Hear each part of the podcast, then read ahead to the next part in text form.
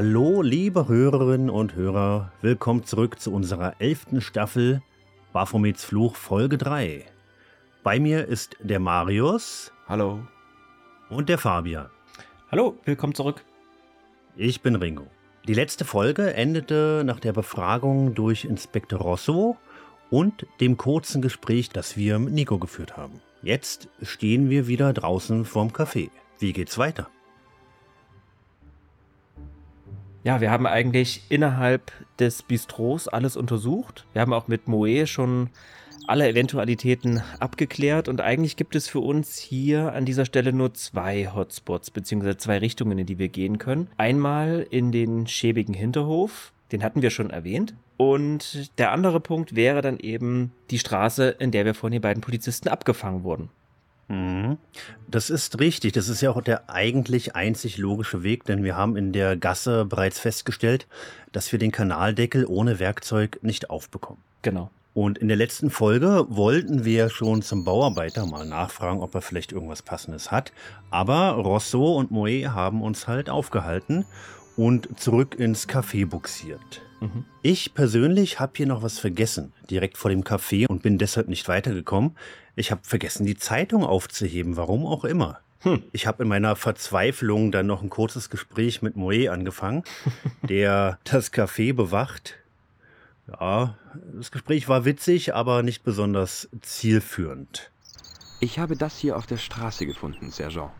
Das war die Zeitung, die wir letztes Mal schon erwähnt hatten mit dem Nobelpreisträger und Cachan. Ja, genau. Und natürlich diesen kleinen aufgeschriebenen Satz Salah el-Din. Was auch immer das zu bedeuten hat. Wissen wir ja nicht, aber ja. Genau. Sehen Sie hier, Sergent. Der Inspektor hat mir seine Visitenkarte gegeben. Oui, Monsieur. Er möchte, dass Sie ihn benachrichtigen, wenn Sie auf irgendwelche Informationen über diesen Fall stoßen. Ich würde ja gerne mit ihm reden, aber ich möchte nicht, dass er seinen Psychomist bei mir ausprobiert. Ah, nein, Monsieur. Sie werfen die parapsychologische Wissenschaft mit Exerei durcheinander. Ach, wirklich? Und wo ist da der Unterschied? Wir bringen keine Menschenopfer dar. Bis bald, Sergeant. Ja, und damit unterm Arm geht's dann auf, ja, in diese kleine Allee, wo ein Bauarbeiter anscheinend an Straßenarbeiten beschäftigt ist. Genau. Der Bauarbeiter ist ein älterer Herr mit buschigem Schnauzer und weißem Haarkranz, trägt eine hellbraune Latzhose und ein weißes Hemd und er schwingt eben seine Spitzhacke und reißt hier den Gehsteig auf. Ringsherum ist alles abgesperrt, rot-weiße Absperrbänder, Sandhaufen, Rohre. Wir können uns ein wenig mit ihm unterhalten und er ist echt ein Herzchen, ja. genau, hier kommt es mit zu einigen der lustigsten Dialogzeilen bisher im Spiel, finde ich zumindest. Hm. Hey, Sie da! Ich dachte, Sie wären im Knast. Nein, das war ein Missverständnis. Als der die Knarre rausholte, boah, ich dachte, das war's. So eine Automatik, da ist echt Saft hinter, wissen Sie? Er hat einen Fehler gemacht. Er dachte, ich wäre ein Terrorist. Sie? Ein Terrorist? Ha! Hat wohl nur seine Pflicht erfüllt. So viel erfahren wir allerdings gar nicht von ihm, zumindest nichts Relevantes für den weiteren Verlauf. Wir können aber mal einen näheren Blick auf seinen Werkzeugkasten werfen. Genau, der steht in einem kleinen Bauzelt direkt neben ihm und er ist dann nicht besonders begeistert, wenn wir da rangehen, ja? Hey, nix da! Hauen Sie schon ab! Was denken Sie sich eigentlich? Ich habe Ihren Werkzeugkasten bewundert. Ah, oui? Genug gesehen jetzt? Ich warne Sie. Wenn Sie die Kiste anfassen, ramme ich Ihnen die Zähne ins Gehirn. Okay, ich habe schon kapiert. Genau, wäre ich wahrscheinlich auch nicht, wenn ich da arbeiten würde und jemand würde sich an meinen Sachen zu schaffen machen. Aber wir können ihn dadurch dann noch ein bisschen weiter ins Gespräch verwickeln und ihm unsere Tageszeitung anbieten, denn er geht den ganzen Tag dort schon seiner Arbeit nach. Warum nicht mal ein kleines Päuschen ja, und einen Blick in die Tageszeitung werfen? Möchten Sie meine Zeitung lesen? Zum Lesen habe ich keine Zeit. Können Sie nicht sehen, dass ich beschäftigt bin? Sie könnten sie in der Frühstückspause lesen. Ich habe gerade mal zehn Minuten und wenn es nach meinem Boss ginge, nicht mal das. Er würde mich an einen Tropf hängen, damit ich zum Essen keine Pause einlegen müsste. Oh, nehmen Sie die Zeitung und hören Sie auf mit der Maulerei. Und das scheint zu funktionieren, denn er kann mit dem Schriftzug Salaeddin etwas anfangen. Ah, was ist denn das? Salaeddin läuft beim großen Preis vom Arc de Triomphe. Ist das ein Rennpferd? Ein Pferd? Eine Legende, mon ami. Schnell wie der Blitz ist sie. Er kommentiert natürlich auch die anderen Annoncen darin und auch eine Anzeige, die etwas, naja, schlüpfrig zweideutig wirkt in seiner Beschreibung. Oha, das ist schon besser. Schauen Sie sich mal die Dinger hier an. Sind die groß? Wie Sektkorken, no? Er muss jetzt unbedingt los und da Geld draufsetzen, sein mickriges Arbeitergehalt ein bisschen aufbessern.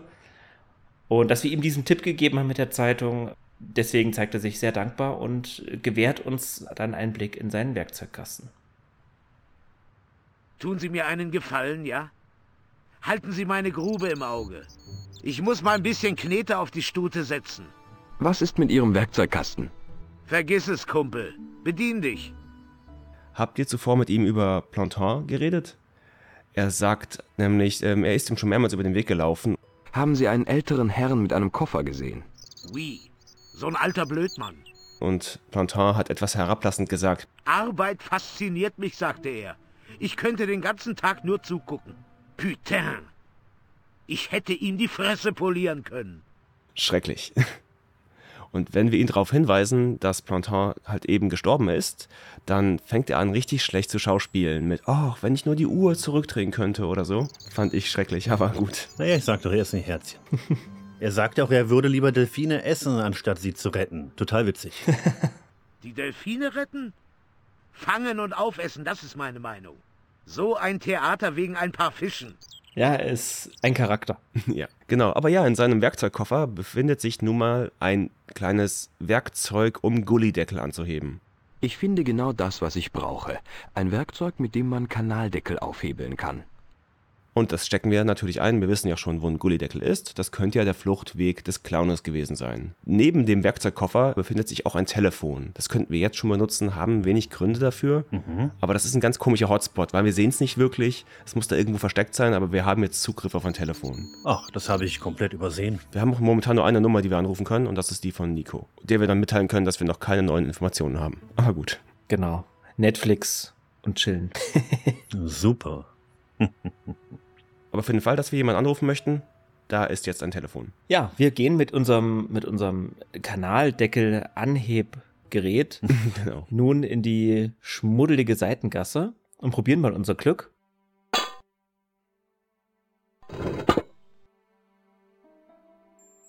Ich hebe den Deckel an. Es riecht, als ob darunter ein Abwasserkanal läge. Ich fand die Animation, wie er diesen Gullideckel anhebt und wegzerrt, an sich super gemacht, ja. Ja, allgemein ist das Spiel schön animiert, also das kann man nicht anders sagen. Man kauft ihm ab, dass das ein bisschen Krafteinsatz braucht, ja. Und George bemüht sich hier etwas, schafft es aber dann doch, diesen Gullideckel anzuheben und wir können hinabsteigen.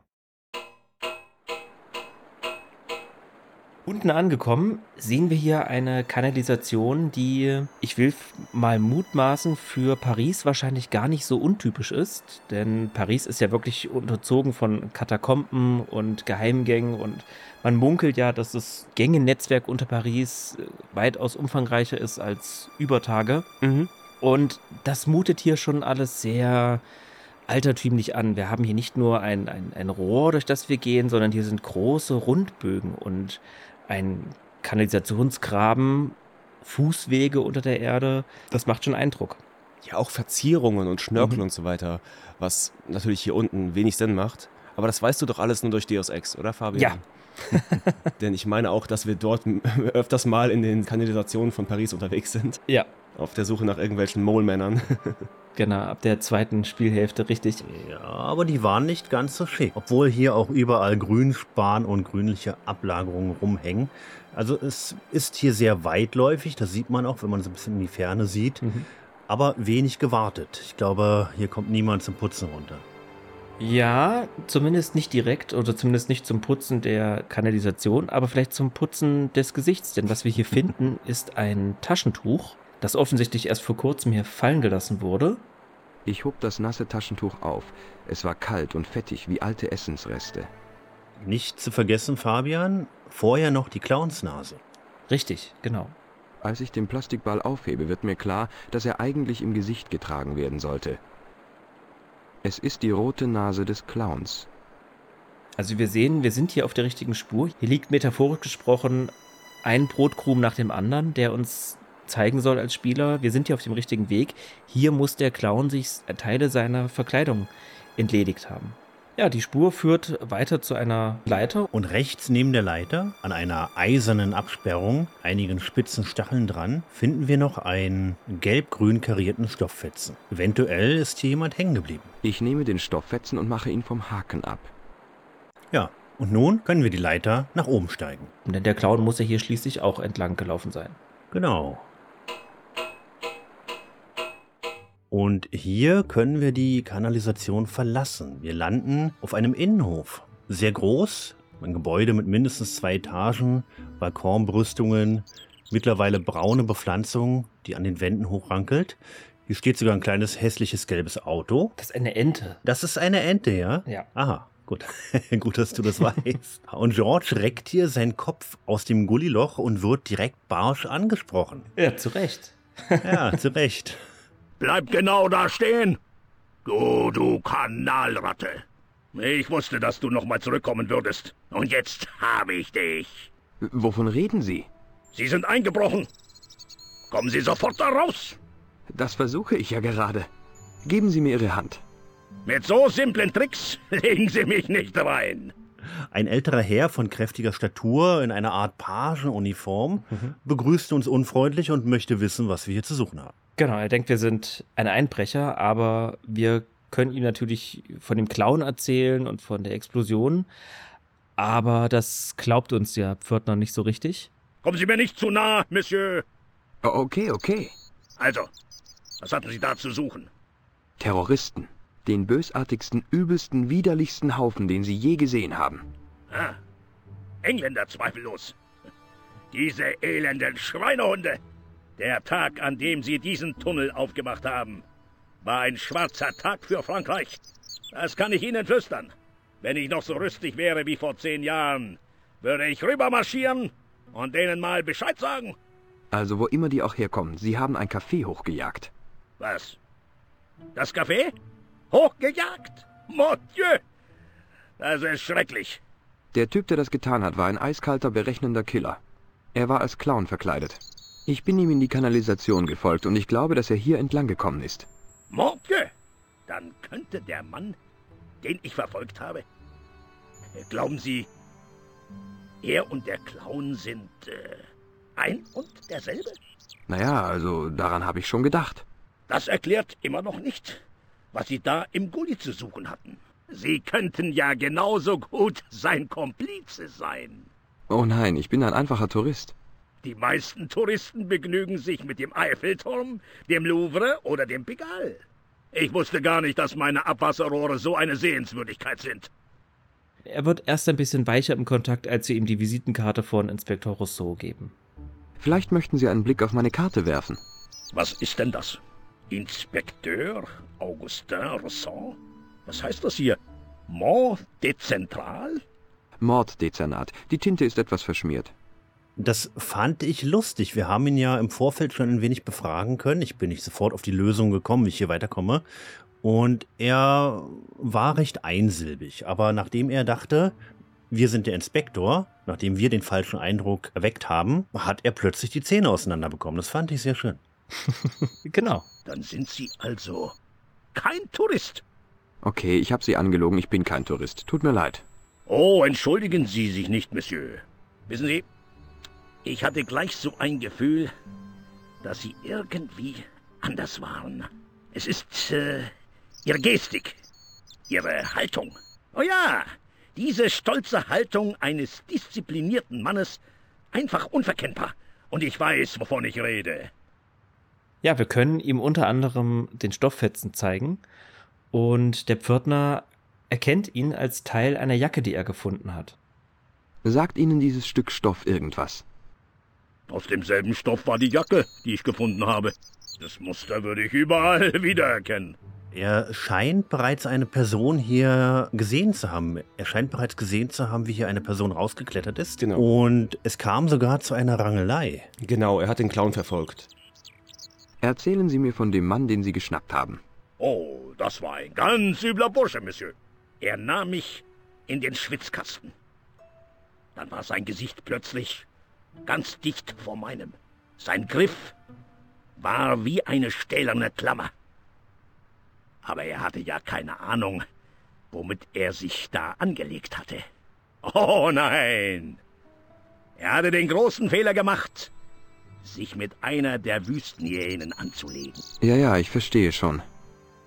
Ja, ja. Und muss dann später die Jacke aber aufgefunden haben. Wenn ich es richtig verstanden habe, hat er ihm die Jacke nicht weggenommen, sondern sie später aufgelesen. Aber ja, er hat die Jacke gefunden, die natürlich mit dem gleichen Muster wie der Stoffhetzen. Ein überaus hässliches Muster zu einer wahrscheinlich überaus hässlichen Jacke. Mhm. Ja, wir können ihn hier auf einige Details ansprechen. Wie gesagt, wir können ihm von der Kellnerin erzählen. Kennen Sie die Kellnerin aus dem Café? Sie ist doch nicht etwa verletzt, oder? Nein, es geht ihr gut. Dem Himmel sei Dank. So ein armes kleines Ding wie die ist ja nie sicher. Die verdächtigen sie doch nicht wirklich, oder? Bitte beantworten Sie nur die Frage. Ja, ich kenne sie. Sogar ziemlich gut, würde ich sagen. Sie kam vor, na, sechs oder sieben Monaten ins Café. Ich freue mich immer schon die ganze Woche auf die Entspannung, die Ihr Besuch für mich bedeutet. Wirklich? Dann würden Sie sie vermissen, wenn sie nicht da wäre? Mary? Wen sollte ich denn sonst finden, der mir die Fußnägel schneidet? Da fand ich sehr interessant, dass er besorgt war. Er kennt die Kellnerin und von Plantard, den der Herr nicht kennt. Und George beteuert hier seine Absicht, den Mörder von Plantard finden zu wollen. Sagt Ihnen der Name Plantard etwas? Nein, gar nichts. Wer ist das? Der Mann, der in der Explosion umkam. Ich werde den Schuldigen zur Strecke bringen. Ich werde ihn finden, und wenn ich in jeden Gully in jeder Stadt in Europa kriechen muss.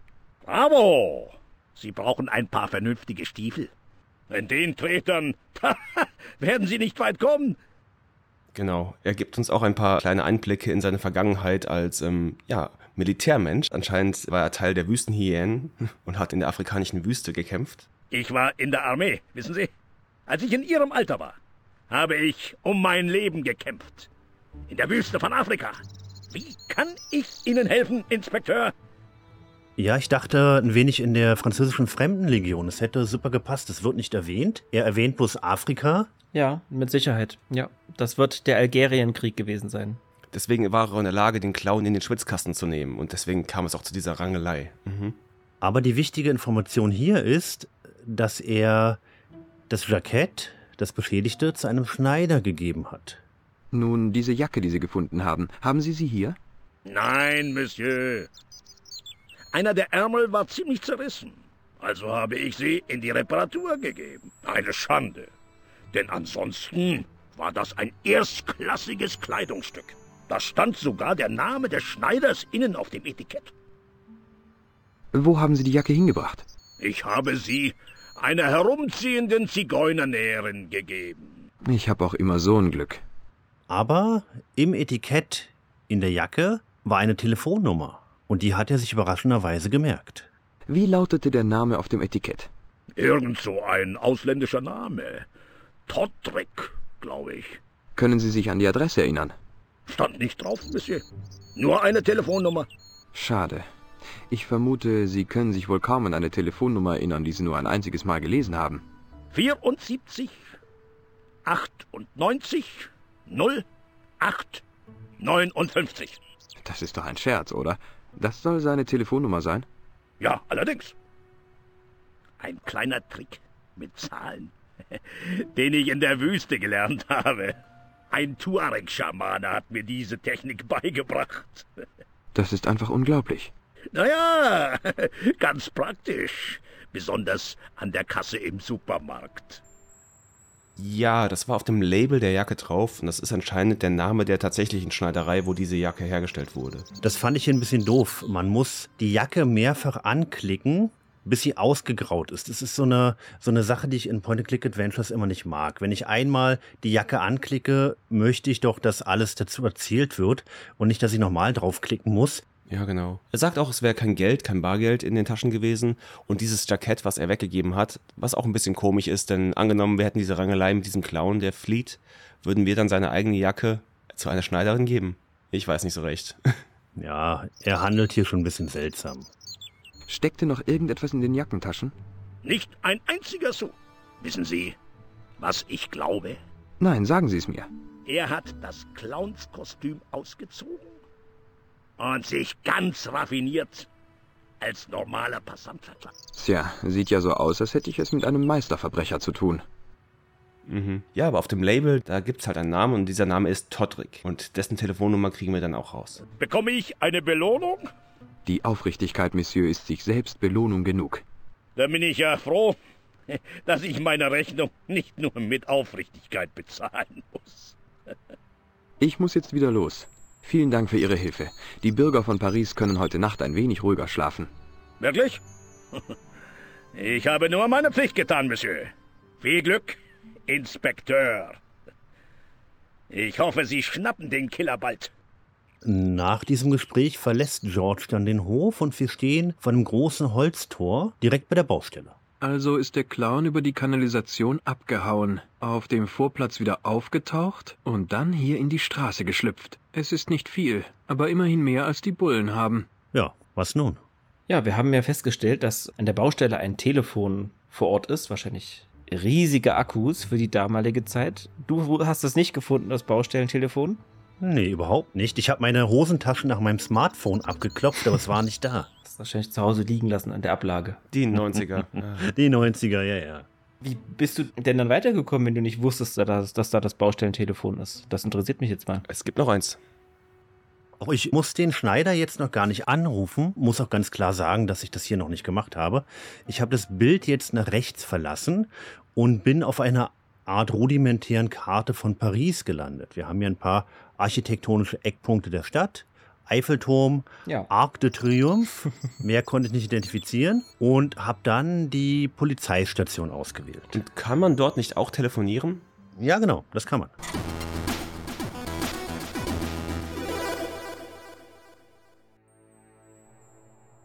Wir kommen dann dort an.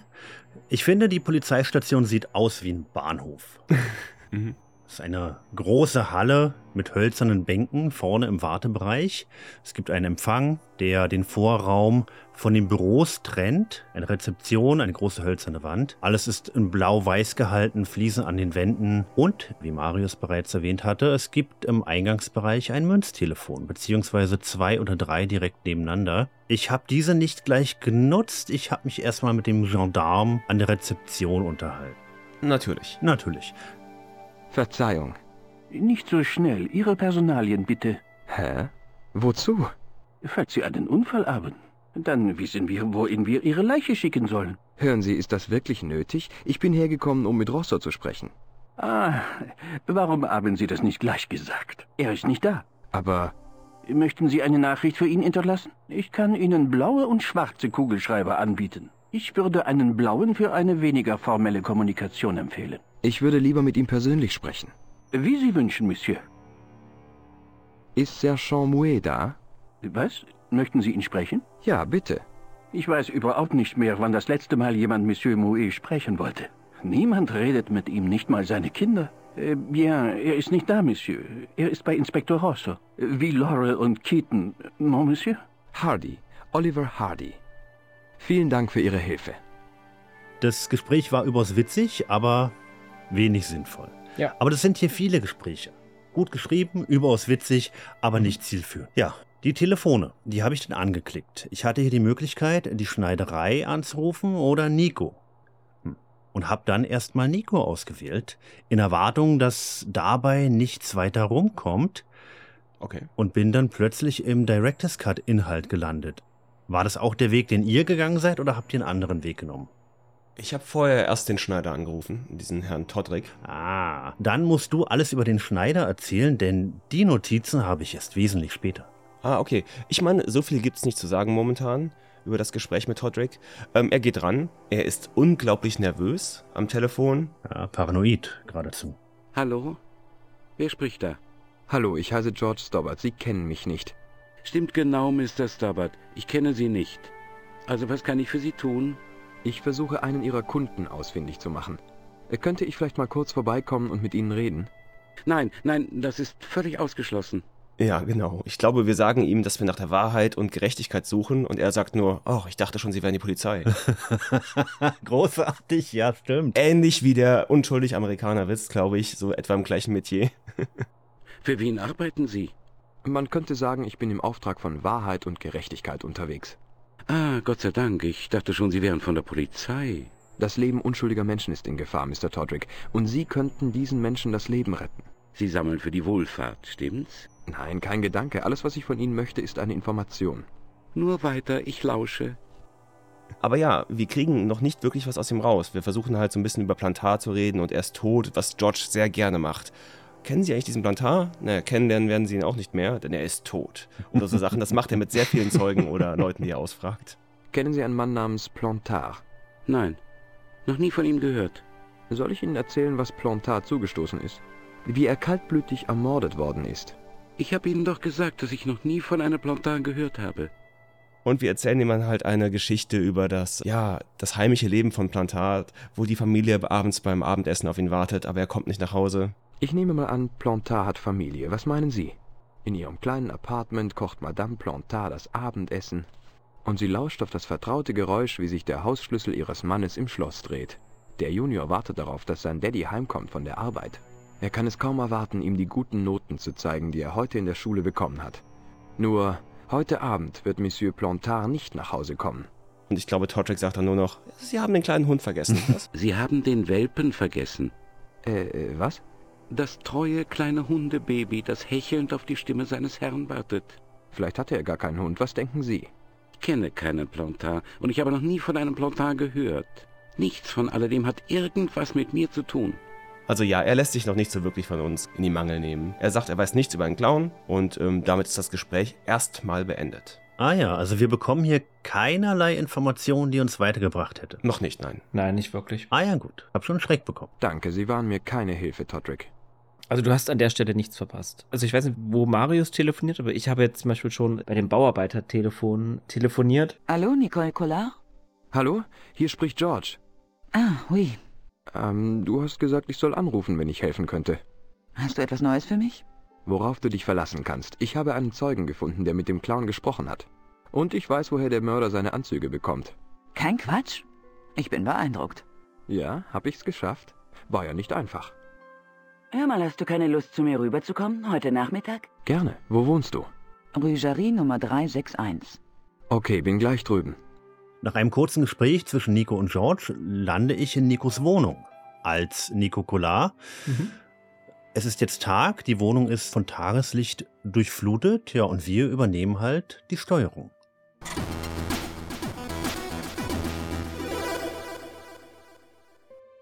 Ich bin es gewöhnt, alleine zu arbeiten.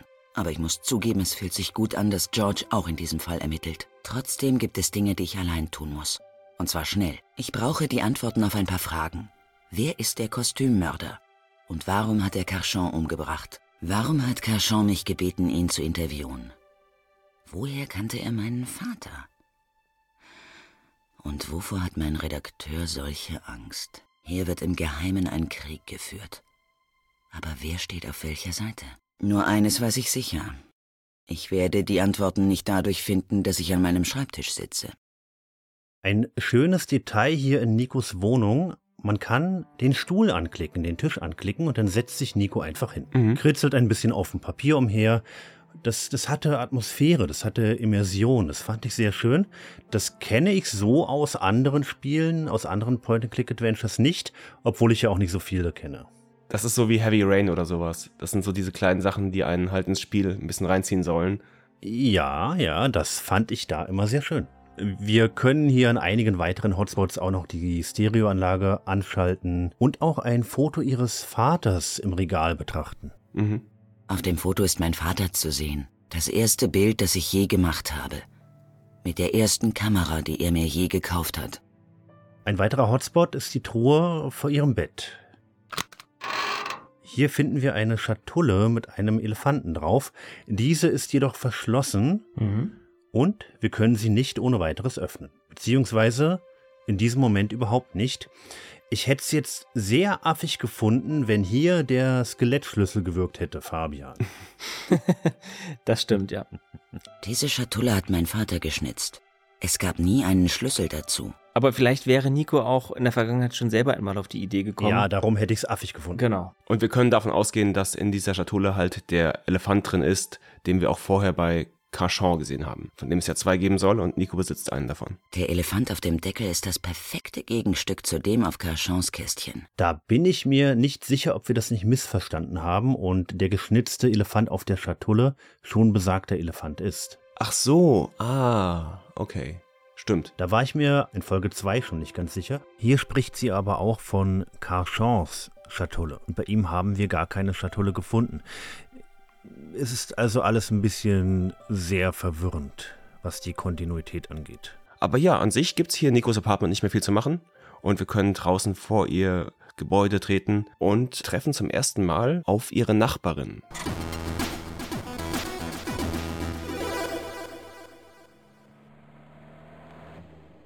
Ich fand hier sehr interessant, wie sich das Licht schon verändert hat. Es ist hier sehr abendrot, das in die Straße hineinscheint. Mhm.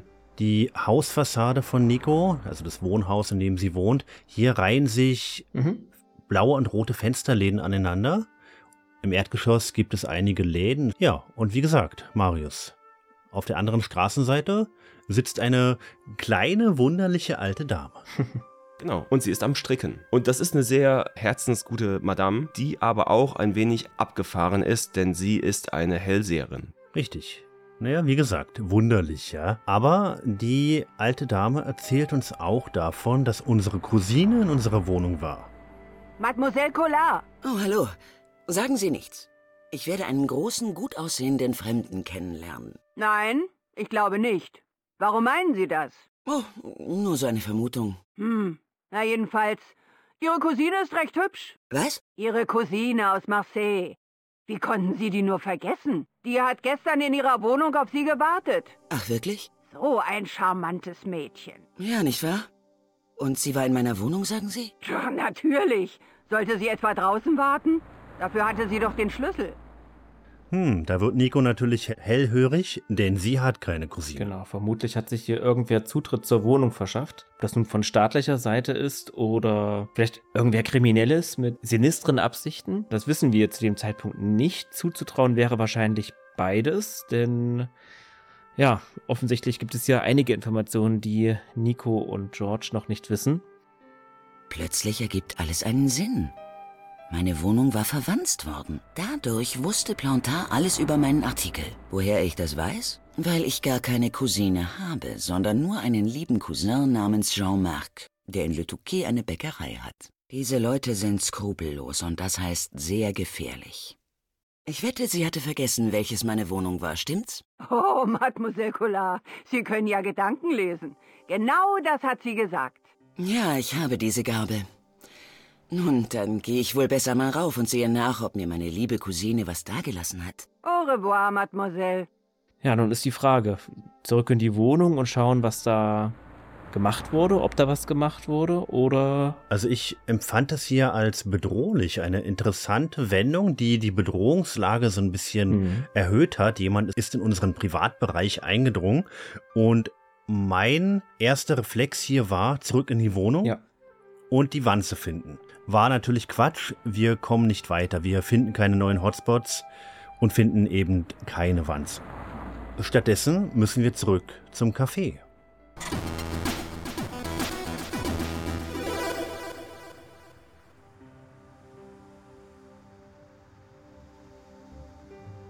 Also wieder auf die Karte, das Café auswählen und hier fand ich sehr seltsam. Es ist hier wieder heller. Es ist genauso hell wie als wenn wir den Schauplatz mit George besuchen. Ich dachte, es ist Zeit vergangen, denn in Nikos Straße schien das Abendrot schon so ein bisschen die Straße hinunter und hier ist es wieder taghell. Ich weiß nicht, ob es vielleicht zu kompliziert war, diesen recycelten Schauplatz sozusagen nochmal anders zu beleuchten. Ich glaube, das war das Problem. Ah, ja, siehst du. Denn eigentlich sehen wir Nikos Apartment und auch die Straße davor erst viel später Genau. im Spiel als Genau. George. Und dann gehen wir nicht mehr zurück zum Café, also können das Café nicht heller vorfinden, bis an einem ganz anderen Tag später. Hm. Ah, gut, okay. Nee, aber jetzt ist hier ein Arbeiter, der gerade damit beschäftigt ist, halt die Front des Cafés zuzunageln mit Brettern. Genau, ein untersetzter, korpulenter Herr in blauer Latzhose, der mir auf den ersten Blick irgendwie bekannt vorkam. So aus dem echten Leben oder? Nein, nicht aus dem echten Leben. Aber er ist witzigerweise der Bruder des anderen Bauarbeiters, der die Grube ausgehoben hat. ah. Hallo. Darf ich Ihnen ein paar Fragen stellen? Kommt drauf an. Sind Sie ein Bulle? Nein, Journalistin. Sind ein bisschen spät, oder? Die Leiche ist längst weg. Ich arbeite an einem Hintergrundbericht. Sagen Sie, sind Sie eigentlich verwandt mit dem Bauarbeiter, der das Loch ausgehoben hat? Hören Sie bloß auf mit Flobage. Okay. Wir können ihm auch die Haarspange anbieten, genauso wie man jeden Charakter auf jeden Gegenstand äh, ansprechen kann. Und er sagt nur, halten Sie mich für einen Perversen? Ja. Mag sie nicht haben. Wegen der Haarspange. Wegen der Haarspange. Was hier aber auch interessant war, eine Sache, die im Hauptspiel, glaube ich, nicht mehr erklärt wird. Sein Bruder hat bei diesem Pferderennen, auf das sie gewettet hat, viel Kohle Hm. gemacht. Er hat beim Pferderennen ein Vermögen gemacht und mir keinen Cent abgegeben. Ist schließlich sein Geld. Als er pleite war, hat er mich dauernd angepumpt. Brüder müssen zusammenhalten, hat er immer gesagt. Aber seit er die Kohle hat, hört sich das anders an. Nico möchte hier natürlich ins Café, aber der nette Herr, der hier alles vernagelt hat, lässt uns nicht. Also appelliert Nico ein wenig an seine Eitelkeit und geht auf seinen Vorschlag ein, doch lieber über ihn, den kleinen Mann von der Straße, zu berichten und nicht über irgendeinen Mörder. Sie machen hier einen guten Job. Das können Sie laut sagen. Über mich sollten Sie was schreiben, nicht über den Idioten, den Sie hochgejagt haben. Über die Helden, die den Dreck zusammenfegen, wenn das Unheil zuschlägt. Genau. Na, dann setzen Sie doch mal Ihr schönstes Lächeln auf. Vielleicht rücke ich Ihr Foto in den Artikel. Oh, kleinen Moment. Ich muss nur eben mein Haar zurechtmachen. Ja, wie gesagt, Nico spielt mit und möchte von ihm ein Foto machen. Als der Arbeiter sich wegdreht, um seine Haare zu richten, ohne Haarspange natürlich, schlüpfen wir ins Café. Die Polizei hat die Leiche fortgeschafft, aber ansonsten wirkt alles unverändert. Und hier, Mari, danke für den Tipp mit dem Spiegel. Es ist Chekhovs Spiegel. Ähm, Wir haben ihn gesehen und konnten nichts damit machen. Jetzt können wir ihn endlich benutzen. Denn ja, in der Spiegelung selbst können wir sehen, dass irgendwas hinten zwischen den Röhren in der Wand hängt. Ein Brett ist abgerissen. Dahinter liegt ein Zwischenraum. Aus diesem Blickwinkel sieht man, dass in dem Zwischenraum hinter den Leitungen etwas deponiert wurde. Und dort finden wir eine kleine Tasche mit einem Kreuz obendrauf. Voilà. Polizei und Spurensicherung haben ein entscheidendes Beweisstück übersehen. Eine Art Beutel. Auf dem Beutel befindet sich das Kreuzzeichen von Carchans Organisation. Ich bin auf der richtigen Spur. Ja, es ist ein bekanntes Symbol, das wir schon mehrfach gesehen haben. Bei Carchan und auch in dem kleinen Bunker, in dem versteckten Büro. Der Beutel enthält zwei Gegenstände. Ein seltsames metallenes Artefakt und einen Brief in einer Art Geheimcode.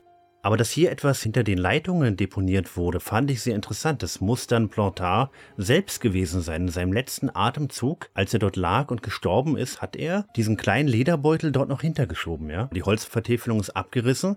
Durch die Explosion, die hat halt stattgefunden. Er lag dort sterbend und muss diesen Beutel irgendwie dahinter geklemmt haben. Und die Polizei, ja, hat es übersehen. Ja, das nehme ich so in Kauf.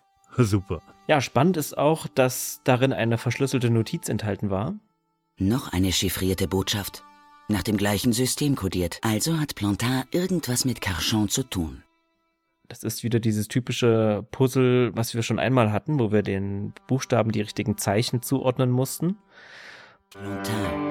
Pierre tot. Mörder muss Spur von Arno und Yamada gefolgt sein. Jetzt sind wir dran. Müssen aufpassen. Thierrys Freundin hat Pierres Safe geknackt.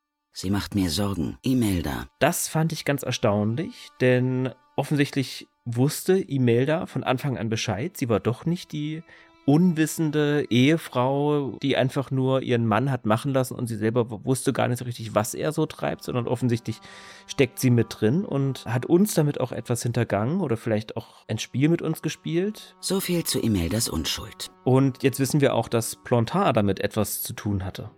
Plantard hat für sie gearbeitet. Und für Carchon. Aber warum wollte Plantard mich treffen? Eine Falle vielleicht? Vielleicht steckte er ja auch zu tief drin und brauchte mich, um seine Story zu erzählen. Welche Story auch immer. Eins ist klar, die Story ist es wert, dafür Menschen zu töten. Hm, das wirft hier alles ein ganz anderes Licht auf Plantard, ein recht negatives, finde ich. Mhm. Auch wenn wir den Beutel anklicken und nochmal in unserem Inventar näher betrachten, sagt George, das Kreuz ist von Carchans Organisation. Mhm. Fand ich interessant. Aber es ist noch ein weiterer Gegenstand in dem Beutel, und zwar ein Schlüssel, der durch seine Art und Weise, durch die Verzierung darauf, auf das verschlossene Justitia-Panel im Bunker hinweist, in diesem versteckten Büro. Das Artefakt zeigt ein Schwert. das über zwei Waagschalen liegt. Auf dem verschlossenen Panel befindet sich ein Bild der Justitia in dem Raum unter der Conciergerie. Das hatten wir bereits erwähnt und ich habe mich gewundert, weshalb wir es in dem Moment noch nicht öffnen konnten. Ja, aber was habt ihr gedacht? Imelda führt eindeutig etwas äh, Böses im Schilde. Könnte Imelda es dann auch gewesen sein, die sich als Nikos Cousine ausgegeben hat? Das bezweifle ich ehrlich gesagt. Ich hatte gehofft, dass hier noch eine weitere Person auftaucht. Okay. Da habe ich mir noch gar keine Gedanken darüber gemacht, das ist richtig. Denn ich habe das Spiel gespielt und dachte mir, naja, die werden irgendjemanden geschickt haben. Aber na klar, es liegt ja vielleicht auch nahe, dass jemand von den bekannten Frauen in dem Spiel zu uns gekommen ist. Und da gibt es ja gar nicht so viele bisher. Nee, das ist ja die einzige Frau, die noch zu dem Zirkel der Bösen quasi gehört, wenn man so will, ja. Wobei wir das ja jetzt noch nicht wissen, ob das wirklich der Zirkel der Bösen ist. Wir wissen ja bisher nur, die haben irgendwas irgendwie verschworen miteinander, aber warum, wieso, welche Beweggründe, das wissen wir ja noch nicht. Hier habe ich mich ein bisschen von Teil 3 beeinflussen lassen, denn in Teil 3 taucht so eine Art Counterpart zu Nico auf, eine Blondine, eine tödliche. Aber es ist wahrscheinlich Quatsch, davon auszugehen, dass sie schon in Teil 1 existent war. Nee, nee, die taucht erst in Teil 3 auf, ja. Mhm. Ja, siehst du. Ah ja, okay. Ja, als wir das Café wieder verlassen, bemerkt der Arbeiter dies natürlich. Hey, was ist mit meinen Fotos? Oh, natürlich. Wie konnte ich die nur vergessen? Also gut. Ich warte. Holen Sie die Kamera raus. Kamera? Oh, die habe ich ganz vergessen. Sie ist kaputt. Naja, es gibt so einen kleinen frauenfeindlichen Kommentar in unsere Richtung. Allah, man sollte Frauen eben nie einen Männerjob anvertrauen. Nico lässt es abprallen. Aber diese Frau hat ihn ganz schön reingelegt und einen Beweis gefunden, den die Polizei übersehen hat. Und wir können jetzt wieder weiter zur Conciergerie, nicht wahr? Das hast du gut gesagt.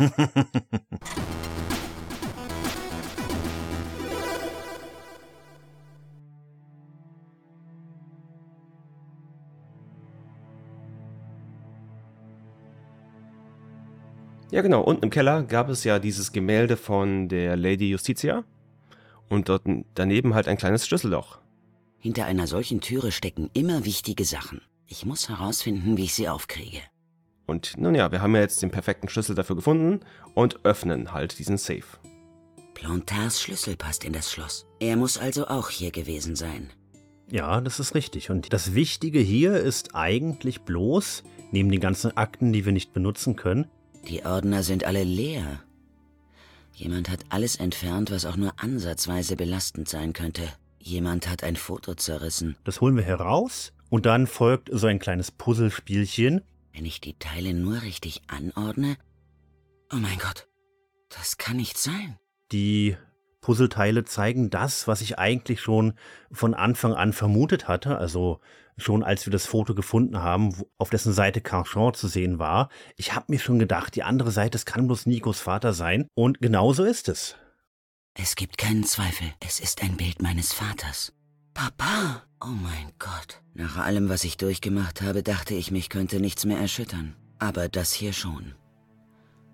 Mein Vater, der einzige Mensch auf der Welt, den ich ehrlich bewundert habe, steht neben Carchon, während die Mörder ihr grausiges Verbrechen begehen. Mein Vater grinst in die Kamera. Ich kann es nicht glauben. Genau, Fieri Collar. Ach, so heißt er, ja? Ja, genau, deswegen wurde auch Fieri eben erwähnt in der ähm, dekodierten Nachricht. Ah, ja, siehst du, soweit habe ich natürlich wieder nicht gedacht. Er sagt ja in der Nachricht, der Fieris Mädchen, das ist natürlich Nico, die war gemeint damit. Sie ist ja im Recherchieren und das passte Imelda ja gar nicht. Ja. Ah. Ja, Imelda wusste das ja auch. Sie ist ja so ziemlich die einzige Person, die wusste, dass Nico momentan im Recherchieren ist und äh, bei ihr rumgeschnuppert hat. Tja, ja, das stimmt. Mir war gar nicht bewusst, wie neu diese chiffrierte Nachricht war. Ja. Ah ja, doch recht aktuell. Ich muss aber sagen, äh, die Wendung mit dem Vater, wie gesagt, nicht unerwartet, aber trotzdem interessant. Ich bin gespannt, wo uns das noch hinführt. Ja, genau. Und vor allem die Nachricht von Imelda an äh, Plantar. Dort geht es um Nico. Und Nico selbst wurde ja von Plantar angerufen und er wollte sich mit ihr treffen. Man kann also davon ausgehen, dass Plantar erst die Nachricht bekommen hat von Imelda und sich dann dazu entschieden hat, sich mit Nico halt in Verbindung zu setzen. Und wahrscheinlich aus keinem guten Grund. Ja. Also hat der Pantomime sie eigentlich gerettet, ja, eventuell? Vielleicht wollte Crachon sie töten. Äh, das ist gut möglich. Vielleicht, ja. Ich, ja, ich, nicht in der Öffentlichkeit, glaube ich nicht, aber so eine Art Erpressung oder so könnte ich mir vorstellen. Oder so eine, hör auf zu recherchieren. Lass diese Sache in Ruhe, das ist über deinem Kopf, weißt du, lass gut sein. Aber in seinem Büro war ja niemand. Imelda wusste scheinbar Bescheid, Carchon auch. Die hätten ja einfach die Ming-Vase über den Schädel ziehen können und sie in die Seine schmeißen. ja. Stimmt auch wieder. Mir wird klar, dass ich dieser Geschichte unbedingt auf den Grund gehen muss. Und dass ich dringend George brauche. An sich geht Nico jetzt bloß wieder nach Hause und es gibt einen Wechsel zu Stobbart.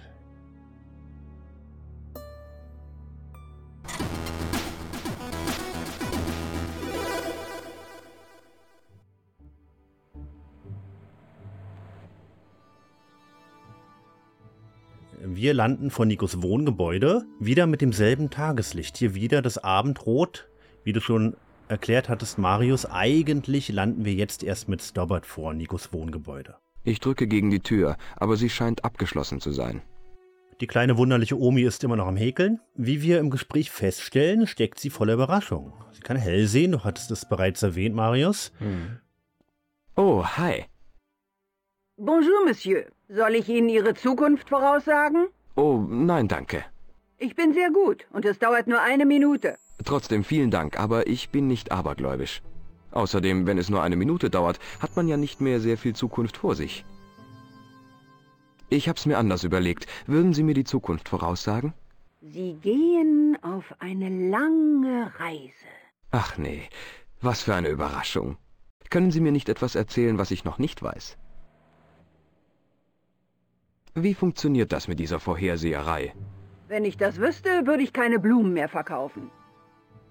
Haben Sie sich jemals gefragt, warum Sie mit dieser Gabe gesegnet sind? Hm. Das ist so ähnlich wie Fernsehen. Manche von uns werden mit einer Antenne geboren. Ich gehöre einfach zu diesen Glücklichen. Können Sie wirklich die Zukunft voraussagen? Hm. Das wird die Zeit erweisen, Monsieur. Das Seltsame ist, mich selbst kann ich in der Zukunft nicht sehen. Andere Leute?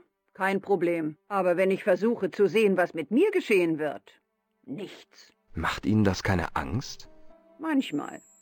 Ich denke aber, dass es sich dabei um eine Art natürlichen Sicherheitsmechanismus handelt. Entweder das oder ich habe keine Zukunft. Sie kennt die Bedeutung von Blumen. Fand ich immer sehr interessant. Ja, sie ist Blumenhändlerin. Sie verkauft Blumen vor dem Gebäude, ja genau. Ja, genau. Das haben wir nicht erwähnt, genau. Kann man diese Blumen kaufen? Oui, Monsieur. Okay, ich nehme einen Strauß von den Weißen da. Das würde ich an Ihrer Stelle nicht tun. Nein? Das sind Lilien, Monsieur. Für manche Leute sind das Totenblumen. I, danke für die Warnung. Was für Blumen haben Sie noch? Dahlien? Was bedeuten die? Unsicherheit. Hm, ich will nicht, dass sie einen falschen Eindruck von mir kriegt. Was ist mit den hohen Gelben da? Das sind Iris. Die Flamme der Leidenschaft. Und die kleinen Gelben? Sinnlichkeit. Die nützen mir nichts. Ich will auf sie Eindruck machen, aber ich will sie nicht überrumpeln. Sie ist aber scheinbar keine besonders erfolgreiche Blumenhändlerin, denn die Bedeutung ihrer Blumen sind George alle zuwider. Er wollte eigentlich welche für Nico kaufen. Hm, naja, so kann man nichts verkaufen. Die ältere Dame wohnt in dem Gebäude unter Nikos Wohnung. Kennen Sie eine junge Frau, die Nicole Collard heißt? Ja, sie wohnt über mir. In dem Haus da drüben auf der anderen Straßenseite. Ich habe die Tür versucht, aber sie ist verschlossen. Wissen Sie, das Problem habe ich dem Vermieter schon tausendmal gemeldet. Es ist die Feuchtigkeit. Das ganze Gebäude ist wie ein Schwamm. Es saugt Feuchtigkeit von Gott weiß woher auf. Sie meinen, die Tür ist verklemmt, weil sie aufgequollen ist? Genau. Es gibt aber einen Trick, wie man sie aufbekommt. Man darf nicht zu stark drücken. Nur ein kleiner Schubs oberhalb des Schlosses. Danke für den Tipp. Wie lange wohnt Mademoiselle Collard schon hier? Ein paar Monate. Ihr steht eine böse Überraschung bevor, wenn das Wetter kalt wird. Zugige Fenster, ungenügende Heizung. Es ist schwer, sich einigermaßen warm zu halten. Der einzige Grund, warum ich bleibe, ist die geringe Miete. Ihre junge Lady, sie verdient was Besseres. Man kann hier heraushören, dass das Gebäude renovierungsbedürftig ist und die Miete billig. Da hatten wir uns doch bereits gewundert, als wir Nikos Wohnung das erste Mal des Nachts gesehen haben, wie kann sie sich diese Wohnung leisten? Aber das ist scheinbar der Grund. Ich glaube sogar, wenn ich mich richtig erinnere, in Baphomets Fluch 2 oder in 5, einen von den beiden gehen wir auch mal in die Wohnung der Nachbarin rein. Mhm. Während sie im Urlaub ist. Ich glaube, Nico ist da, um ihre Blumen zu gießen oder so. Ja. Ach, das ist doch sehr schön. Noch ganz wichtig, sie hat noch einen Mann bemerkt, der Nikos Wohnung beobachtet hat. Haben Sie hier jemanden gesehen, der das Apartment von Mademoiselle Collard beobachtet hat? Ja, doch. Ein merkwürdiger Mann, groß und dünn wie eine Bohnenstange. Er hat sein Gesicht versteckt. Aber ich habe seine Augen gesehen, wie sie aus bösartigen kleinen Schlitzen herausgefunkelt haben. Was hatte er an? Einen langen braunen Regenmantel und einen Hut. Wie Humphrey Bogart? Ja, aber er hatte nicht Bogarts Charisma. Außerdem sah der Typ aus, als ob er dringend auf die Toilette müsste. Sie haben noch nie jemanden gesehen, der dermaßen den Hintern zusammengekniffen hat. Klingt nach Plantard, da bin ich mir aber nicht sicher. Ja, ich denke auch, Plantard war gemeint, ja. Das, das fand ich so seltsam. Für mich war Plantard bisher immer das unschuldige arme Opfer. Und nicht jemand, der Wohnungen beobachtet. Na, er hat ja zumindest das richtige Outfit dafür, um Frauen in ihren Wohnungen zu beobachten. Ne? Ja, das stimmt. Schlapphut. Bei unserem ersten Treffen mit Rosso wurde uns mitgeteilt von ihm, wir sollen niemandem vertrauen. Und ähm, ja, gut, okay. Das ist doch der Klassiker. Können Sie mir sonst noch etwas über Miss Collard sagen? Non, Monsieur. Vielleicht komme ich später nochmal vorbei. Nicht vielleicht, Monsieur.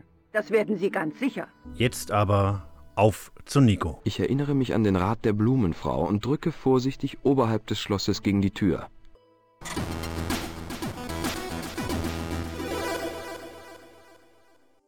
Hallo. Bonjour. Ich bin froh, dass du gekommen bist.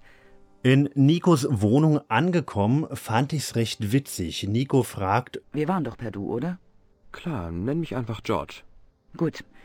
Ich heiße zwar Nicole, aber sag ruhig Nico zu mir. Setz dich, George. Das ist so eine rein deutsche Nachfrage, oder? Äh, ja. Ja, ich denke auch, dass man das, weiß nicht, vielleicht gemacht hat, um das Gespräch authentischer wirken zu lassen. Ich kenne mich ja mit, mit Französisch nicht aus. Dort wird es kein Höflichkeits-Sie geben, oder? Oh Gott. Ja, da frage ich die Falschen. Das ist mein Französisch auch zu schlecht. Da kann bestimmt uns irgendein Hörer korrigieren, aber ich glaube, Deutsch ist so die einzige Sprache, die diese, ich sage jetzt mal, formelle Anrede und, und freundschaftliche Anrede hat. Da fällt mir gerade noch was auf. Du sagtest eben, diese Person, die Nikos Apartment anscheinend ein wenig ausspioniert hat, in dem braunen Anzug oder ähm, Overall oder so, mit dem Hut. Anscheinend musste der auch ständig pinkeln gehen. Muss also sehr nervös gewesen sein, sagt nämlich die Nachbarin. Und jetzt weiß ich auch, wer es war. ja, da kommen wir erst viel später hin. Oh, okay. Na dann, denkt dran, wenn wir dort sind. Genau, richtig.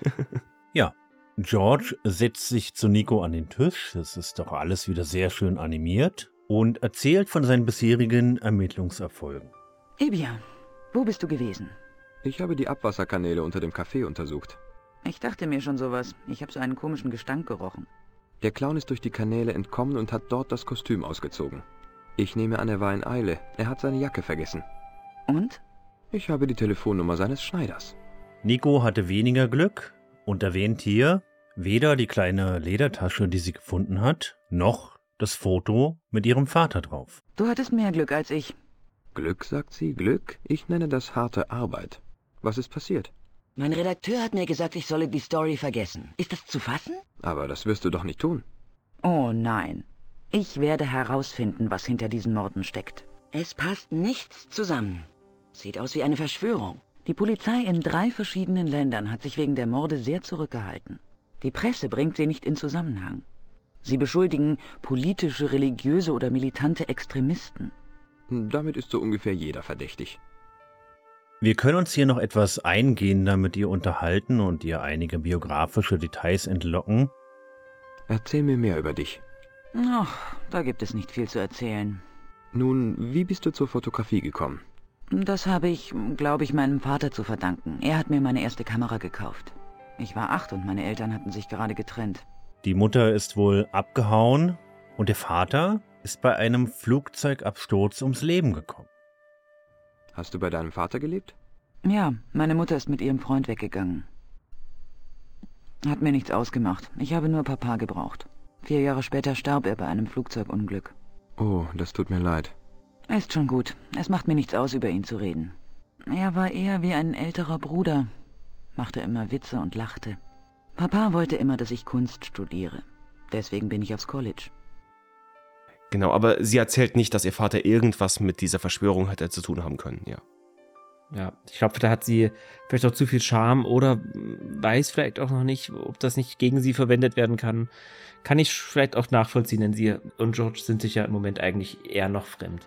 Das ist gut. Natürlich ist da auch das Director's Cut Problem, dass das halt vorher einfach kein Plotpunkt war. ich habe einfach keine Lust, George etwas über die Verbindungen meines Vaters zu Carchon zu erzählen. George gegenüber möchte sie das nicht erwähnen, denn auf seiner Seite gibt es keinen gesprochenen Text dazu. Ja, was sie uns aber mitteilt, ist, dass sie an eine Verschwörung glaubt, denn ihr dämmert es mittlerweile, warum, beziehungsweise nicht warum, sondern vielmehr, dass sich bei allen Todesopfern in allen drei Ländern die Polizei sehr bedeckt gehalten hat. Also sowohl in Japan als auch in Italien und eben jetzt auch in Paris in Frankreich. Erzählen Sie mir von den bisherigen Opfern des Clowns.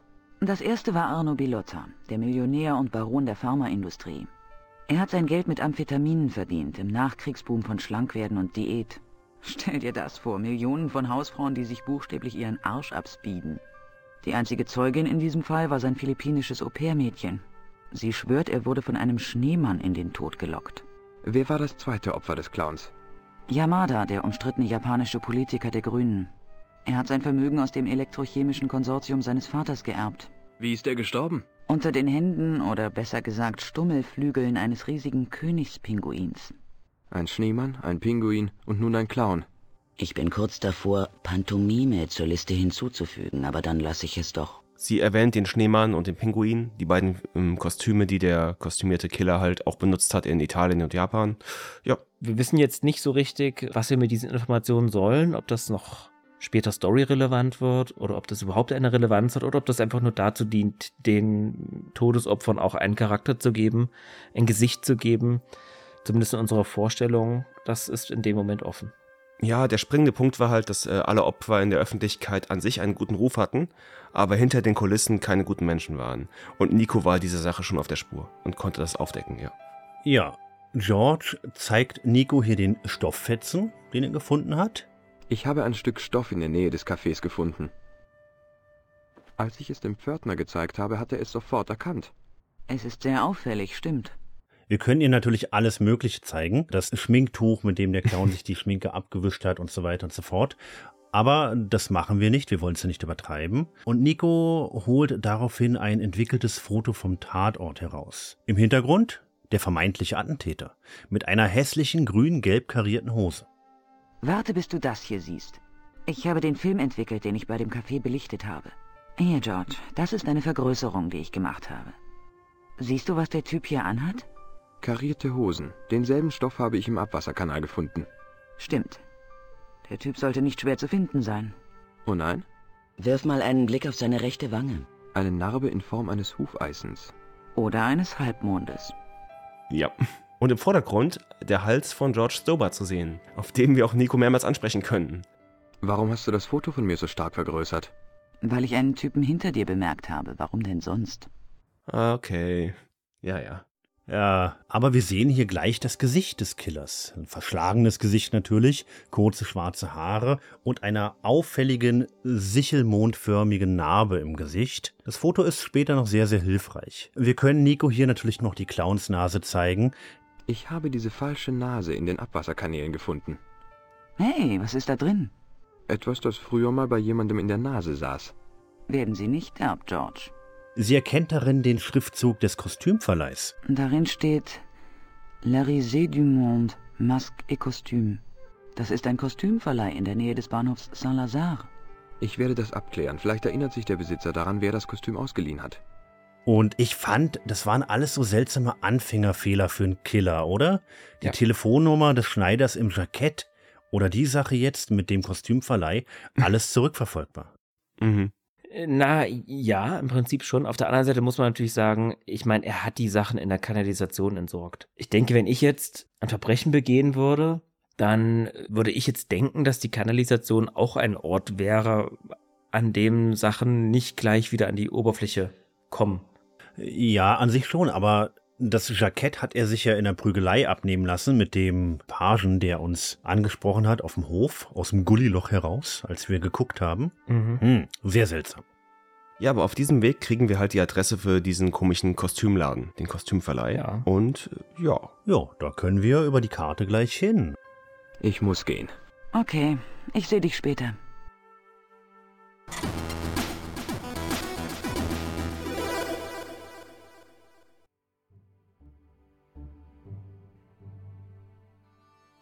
Ich fand, der Laden sieht aus wie ein Wimmelbildspiel. Auf jeden Fall. Ja. Ich bin mir nicht ganz sicher. Wir sehen sehr viel. Und ich dachte, ich finde hier vielleicht irgendwelche Anspielungen auf irgendwelche alten Point-and-Click-Adventures. Aber ich habe keine gefunden. Nein.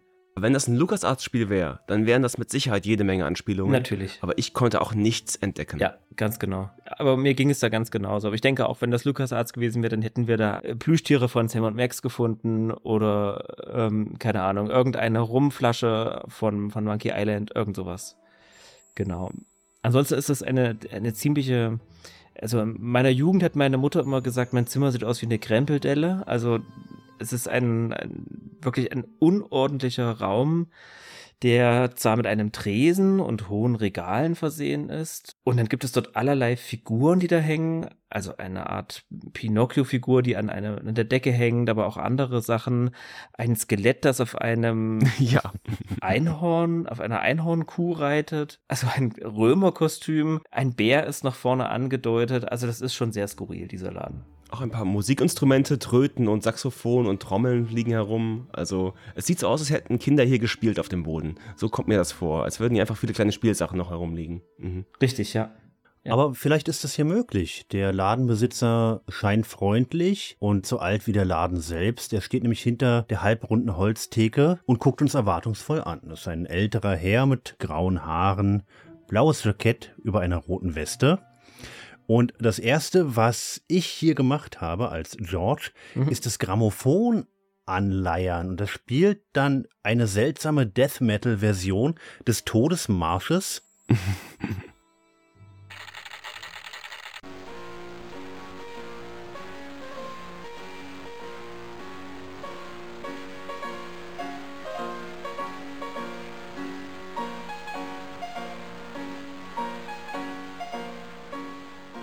Hab ich nicht gemacht, das weiß ich gar nicht, das ist mir entgangen.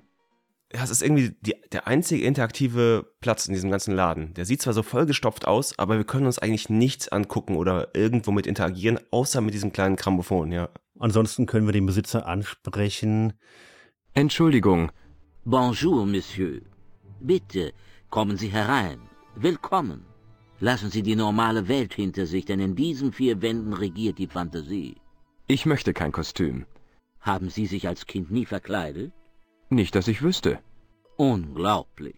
Es gibt hier wieder einige seltsame Dialogzeilen, über die ich mich wirklich wundern muss, wie zum Beispiel Als nächstes wollen Sie mir weismachen, dass Sie nie die Unterwäsche Ihrer Schwester angezogen haben. Ich habe keine Schwester und mit BH sehe ich ziemlich dämlich aus. Sehr seltsamer Kontext. Fängt man so ein Gespräch mit äh, einem Kunden an? Ich weiß ja nicht. Es ist ein sehr skurriler alter ja, Kerl. Ja, das auf jeden ähm, Fall. Der Verkäufer hier. Genau, ich wollte sagen, vielleicht hat er nicht viel Kundschaft, nicht viel Sozialkontakte und vielleicht ist er da ein bisschen eingerostet im zwischenmenschlichen Ping-Pong-Spiel. Ja, wer weiß. Ich brauche nur ein paar Informationen. Natürlich. Wie kann ich Ihnen behilflich sein? Leider hat er aber sehr viele Clown-Kostüme verkauft und kann uns auf diesem Weg nicht weiterhelfen. Ich suche einen Mann, der bei Ihnen ein Clownskostüm ausgeliehen hat. Oui, Monsieur. Ich weiß nicht, wie ich Ihnen helfen kann. Führen Sie keine Listen über die verliehenen Kostüme? Natürlich, Monsieur, aber... Also dann, ich möchte, dass Sie in Ihren Listen nachsehen. Geben Sie mir die Namen von allen Leuten, die ein Clownskostüm ausgeliehen haben. Unmöglich, das sind zu viele. Was er hingegen machen kann, ist, wir können ihn einfach mal in dieser Schminke, die wir auf dem Taschentuch haben, einfach mal dran schnüffeln lassen. genau. Und das macht er dann auch und kann es zuordnen. Können Sie mit diesem schmutzigen Taschentuch etwas anfangen? Hm. Lassen Sie mich mal dran riechen. Bestheimers Nummer 7. Weißer Pfannkuchen. Theaterschminke, richtig? Oui, Monsieur. La crème de la crème in Sachen Bühnen-Make-up. Haben Sie kürzlich etwas davon verkauft? Ja, zwei Dosen. Beeindruckend. Ja, er hätte eigentlich zu Wetten das gehen können, wenn es diese Serie noch geben würde. diese Show. Ähm, und wir erfahren aus einer Liste von Menschen, die da eingekauft haben, wer der Clown ist. Genau, ein gewisser Herr Kahn. Erkennen Sie diesen Mann? Ah, oui, der war heute Morgen hier. Das ist der Mann, dem ich die Theaterschminke verkauft habe.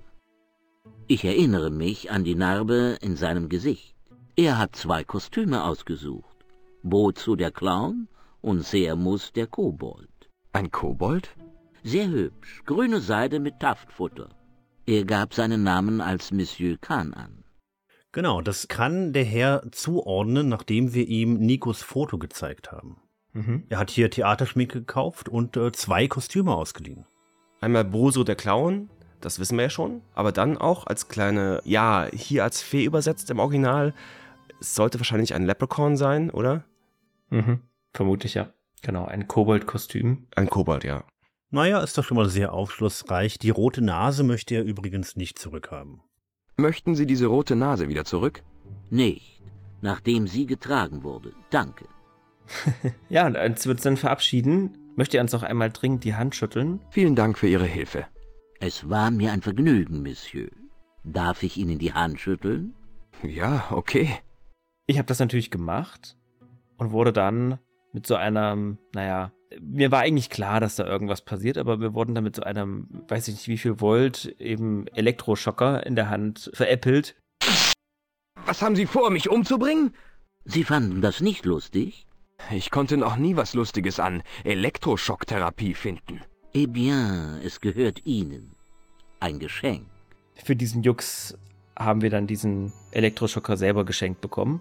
Brauche ich eine Genehmigung dafür? Sowas wie einen Waffenschein? Non. Und ab jetzt beginnen so meine Lieblingsdialogzeilen.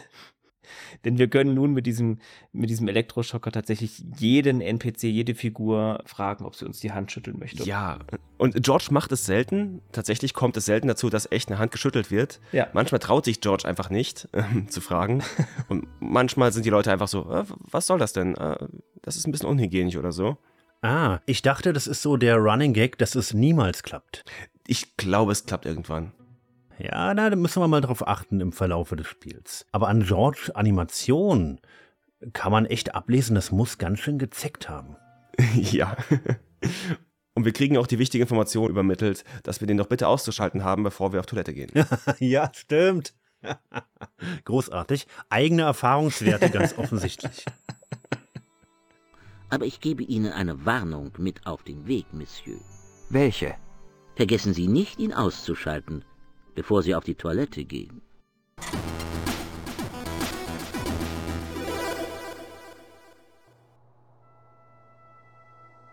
Ihr beide habt den Schneider scheinbar vom Baustellentelefon angerufen. Mhm.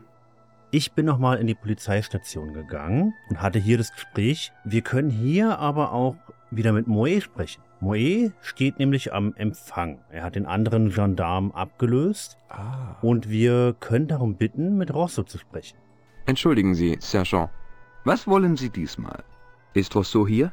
Ja, er ist da. Wollen Sie ihn sprechen? Ja, gerne. Einen Moment, Monsieur. Moe holt ihn für uns. Es ist dieser Stobbart, Monsieur. Er besteht darauf, noch einmal mit Ihnen zu reden. Hat er gesagt, was er will? Nein, Monsieur. In Ordnung. Rosso kommt vor an den Tresen von seinem Schreibtisch. Er hat jetzt seinen Mantel abgelegt, trägt hellbraune Schlaghosen, fand ich überaus hässlich. Er hält uns zunächst einen Vortrag über sein großartiges Gedächtnis und dass man es immer trainieren sollte. Hi, Inspektor. Erinnern Sie sich noch an mich? Aber selbstverständlich, Mr. Stobbart. Mein Verstand ist ein sauber aufgeräumtes Lager von Erinnerungen. Ein geistiges Archivierungssystem, um das mich sogar unsere Bibliothek National beneidet. Keine Tricks, wohlgemerkt, Monsieur. Reine Übung. Genau wie unsere Muskeln durch Inaktivität schwinden, so verkalkt auch der Verstand. Dabei wäre das gar nicht nötig, wenn die Leute nur lernen würden, ihre kleinen grauen Zellen täglich ein wenig zu trainieren. Falls er mich damit beeindrucken wollte, dann hatte das absolut funktioniert. Er war aufgeblasen und herablassend, aber er hatte Stil. Er öffnet uns dann aber, dass der Fall abgeschlossen ist, beziehungsweise ihm komplett entzogen wurde. Eh bien, wenn es um den Bombenanschlag geht, dann kommen Sie zu spät. Die Untersuchung ist abgeschlossen. Aber man hat mir den Fall entzogen. Und was ist mit dem Mord, dem toten Kerl? Ich habe den Fall nicht mehr in der Hand. Das ist interessant. Ja. Seltsam. Wir, wir kommen da definitiv drauf zurück irgendwann, Ringo. Aber ich sage jetzt noch nicht warum und wieso. Ja, ich bin jetzt davon ausgegangen, dass irgendjemand Einfluss genommen hat. Rosso wusste wohl auch ziemlich schnell, wer Plantard ist. Oh ja, nicht verwunderlich. Ja, genau, nicht verwunderlich. Haben Sie den Kerl identifizieren können, der in der Explosion umgekommen ist? Ich wusste schon vorher, wer er war. Er war ein hohes Tier im Schatzamt, nicht wahr? Vielleicht hat man Ihnen den Fall deswegen abgenommen. Es tut mir leid, Monsieur, dazu kann ich keinen Kommentar abgeben. Und wie gesagt, da fragt man sich halt, wer hier gewirkt hat, was da im Hintergrund gelaufen ist. Ich habe mit der ganzen Sache nichts mehr zu tun. Dann muss ich meine Ermittlungen eben ohne Ihre Hilfe weiterführen. Auf keinen Fall. Vergessen Sie am besten alles über diesen Clown. Genießen Sie Ihre Zeit hier als ganz normaler Tourist, Stobbart. Bis dann, Inspektor. Genau. Und wir können jetzt nochmal versuchen, Tortrek anzurufen, den Schneider, und diesmal wirklich mal ihm ein schlechtes Gewissen machen. Hallo? Wer spricht da? Ich habe den Namen des Typs rausgefunden, hinter dem ich her bin. Ach, gar? Ja, er heißt Kahn. Und wir wollen wissen, wohin er dieses maßgeschneiderte Hemd oder diese Jacke geliefert hat. Wo wohnt Kahn, ist die Frage, die große. Und ich glaube, George versucht ihm wirklich ein schlechtes Gewissen einzureden, denn es handelt sich hierbei um einen Mörder. Ganz klar. Das Leben unschuldiger Menschen ist in Gefahr, Mr. Todrick, und Sie könnten diesen Menschen das Leben retten. Sie wissen, von wem ich rede, nicht wahr? Ja, ich habe den Anzug in sein Hotel geliefert. Ins Hotel Ubu. Ich weiß aber die Zimmernummer nicht mehr. Es war die Treppe hoch, das zweite Zimmer auf der rechten Flurseite. Danke, Todrick, das war schon alles, was ich wissen wollte. Jetzt hab ich dich, du Mistclown. Damit haben wir einen neuen Hotspot auf unserer Stadtkarte und können jetzt das Hotel Ubu besuchen.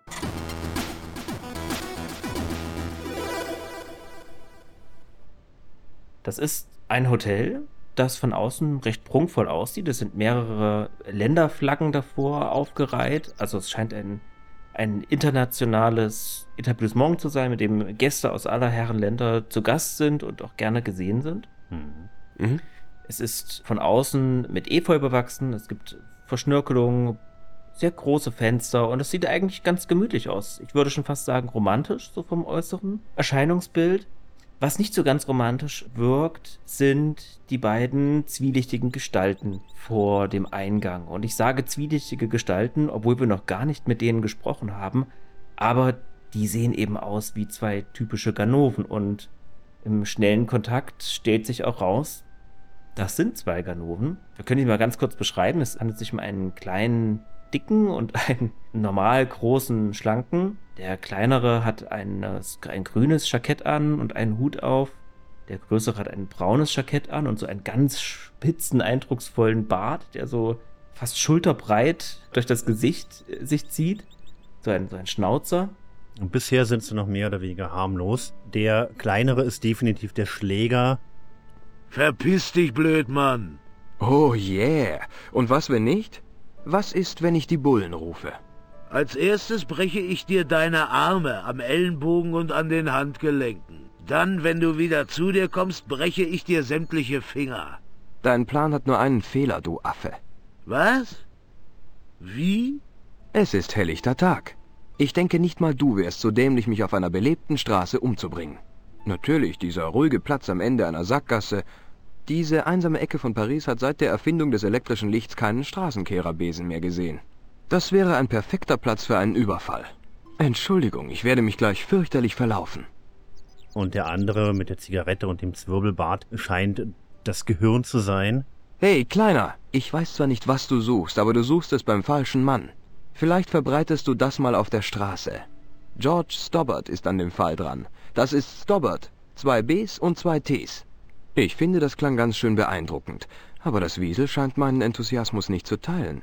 Trotzdem, er wird es sich jetzt zweimal überlegen, bevor er mich kaltblütig auf offener Straße erschießen würde. Mir gefällt dein Ton nicht. Oh yeah? Und was willst du dagegen unternehmen?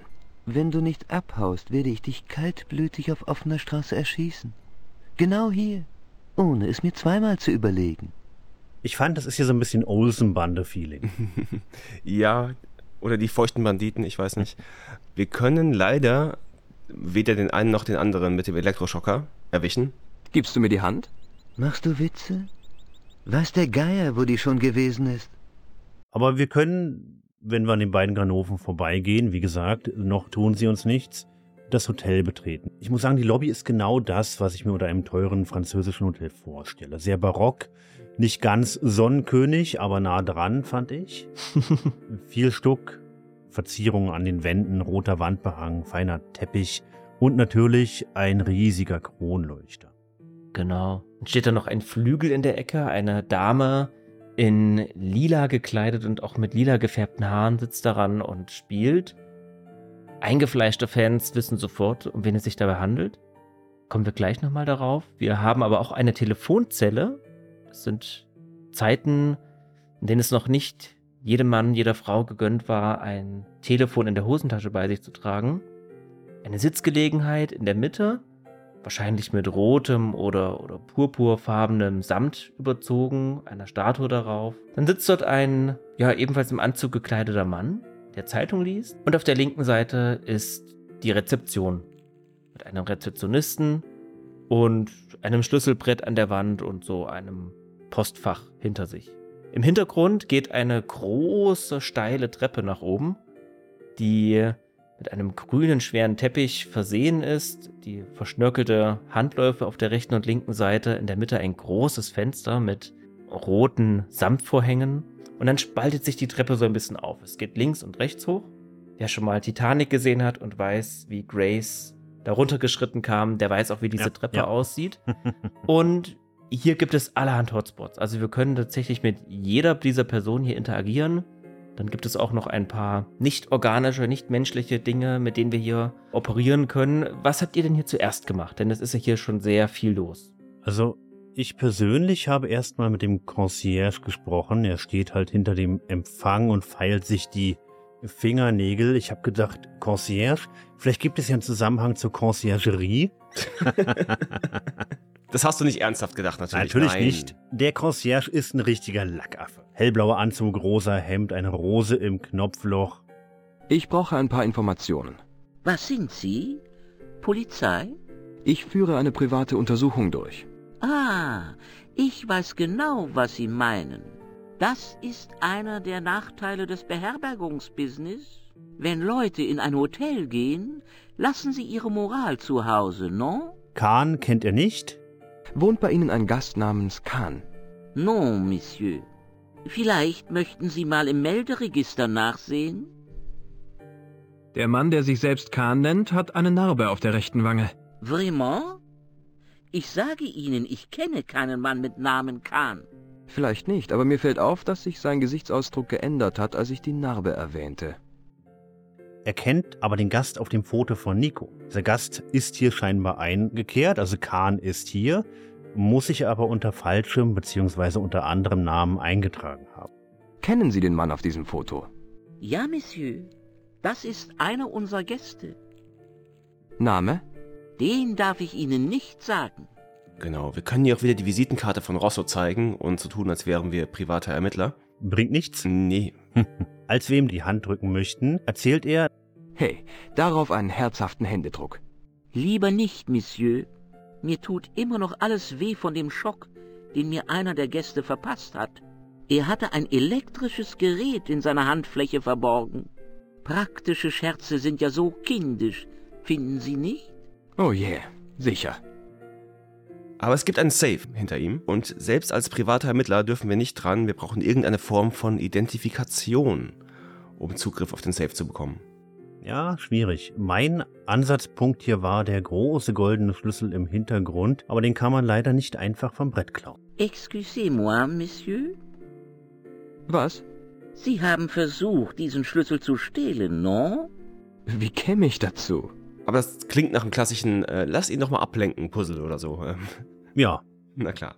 Ja, es gibt noch mehr Personen hier in der Lobby. Zwei Personen, die wir möglicherweise schon mal gesehen haben. Zum einen sitzt dort der Nobelpreisgewinner, den wir ganz kurz in der Zeitung erspähen konnten, auf einem kleinen runden Sofa in der Mitte des Raumes. Entschuldigung, habe ich Ihr Bild nicht in der Zeitung gesehen? Sie sind dieser Nobelpreisgewinner aus einem dieser unaussprechlichen osteuropäischen Staaten, nicht wahr? Ja, das bin ich. Höchst persönlich. Ich möchte Sie nicht beunruhigen, aber haben Sie irgendwelche Drohungen erhalten? Sie wissen doch, äh, seltsame Anrufe, Briefe mit ausgeschnittenen Zeitungsbuchstaben. Ich habe keine Ahnung, wovon Sie sprechen. Die Hand gibt auch er uns nicht. Darf ich Ihre Hand ergreifen? Imperialistischen Hunden reiche ich meine Hand nicht. Sie haben ein echtes Problem mit Ihrer Einstellung. Ich denke, diese Figur ist so ein bisschen aus den Nachwehen des Kalten Krieges entstanden, weil Anfang der 90er war das Thema sicherlich noch so ein bisschen in den Köpfen auch der Entwickler präsent. Du sagtest, Marius, er ist nochmal wichtig in Teil 3, aber hier nicht, oder? Ja, genau. Er taucht auch hier nochmal auf gegen Ende des Spiels. Ah. Aber er kommt halt aus einem unaussprechlichen Land aus ähm, Osteuropa. Aha, Russland. Und natürlich, ich würde mal sagen, vielleicht irgendwas Kleineres. Aber ja, hier geht es natürlich um, er ist Kommunist oder Sozialist oder so. Und wir sind die imperialen Hunde. Was ich hier sehr interessant fand, er reagiert auf das Foto von Khan. Sogar die Klaviermusik verstummt plötzlich und wird von so einem bedrohlichen Dröhnen abgelöst. Kennen Sie diesen Mann? Er nennt sich Khan. Ja, ich kenne diesen Mann. Warum haben Sie ein Foto von ihm bei sich? Ich bin Privatdetektiv.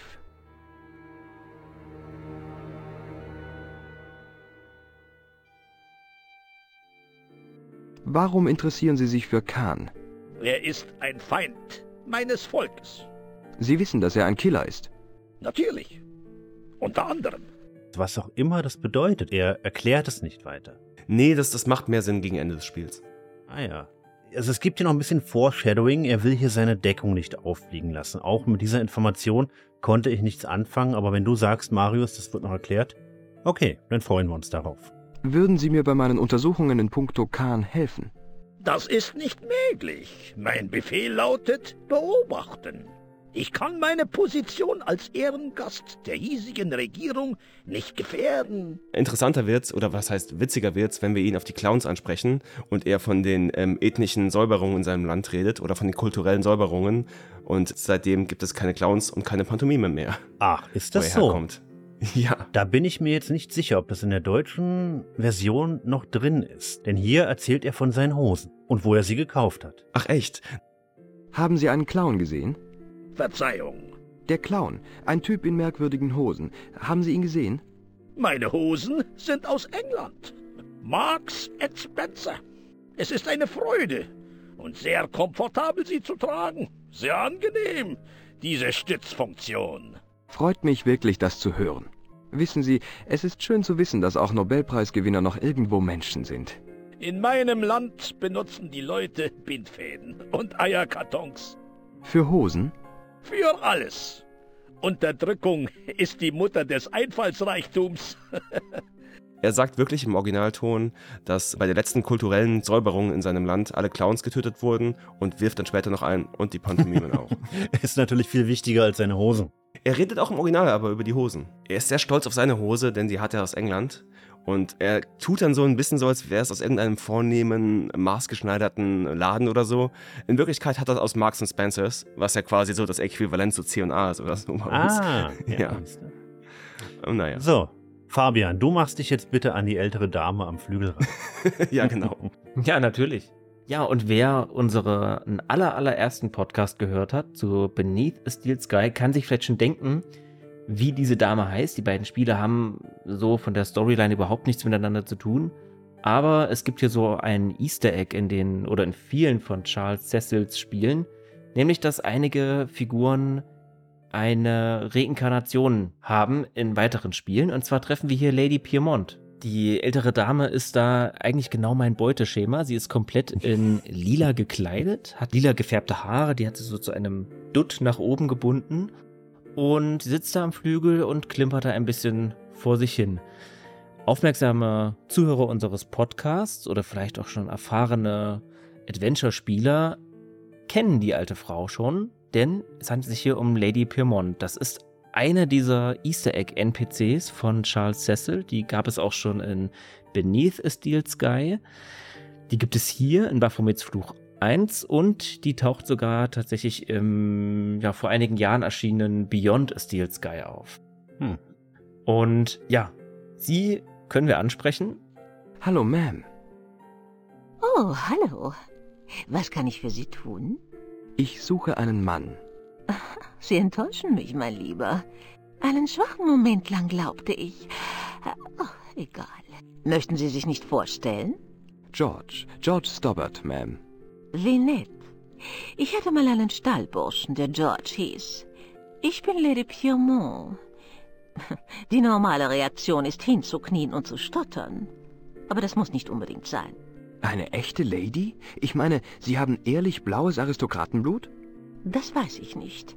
Die wenigsten meiner Vorfahren waren ehrlich, aber immerhin ziemlich oft blau.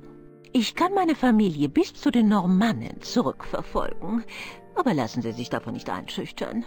Unter all den tollen Titeln bin auch ich nur aus Fleisch und Blut.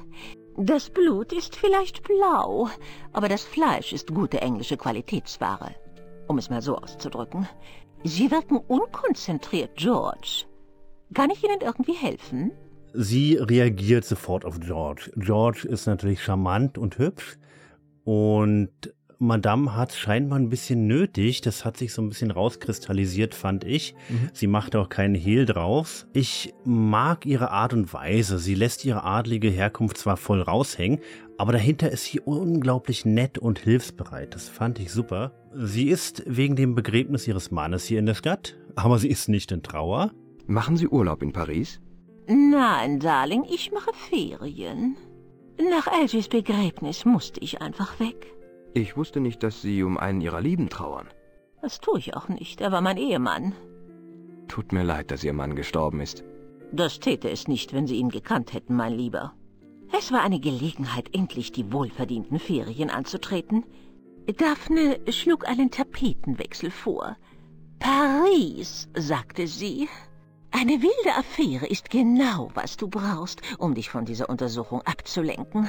Sie hatte hier scheinbar schon ein paar unbefriedigende Liebeleien. George eröffnet ihr, dass er einen Mörder sucht. Sie ist ganz aufgeregt. Ich suche einen Mörder. Du meine Güte. Sind Sie ein Privatdetektiv? Das ist korrekt, Ma'am.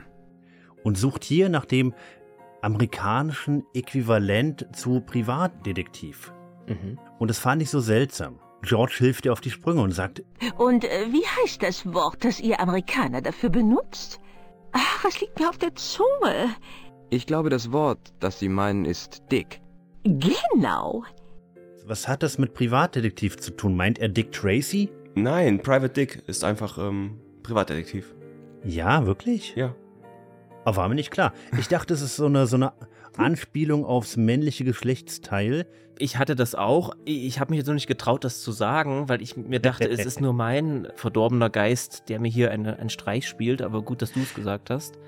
Naja, aber sie sagte auch im Vorfeld Coq au d'oeuvre oder so. Ich muss sagen, dass mich sein Coq au vin ziemlich enttäuschte.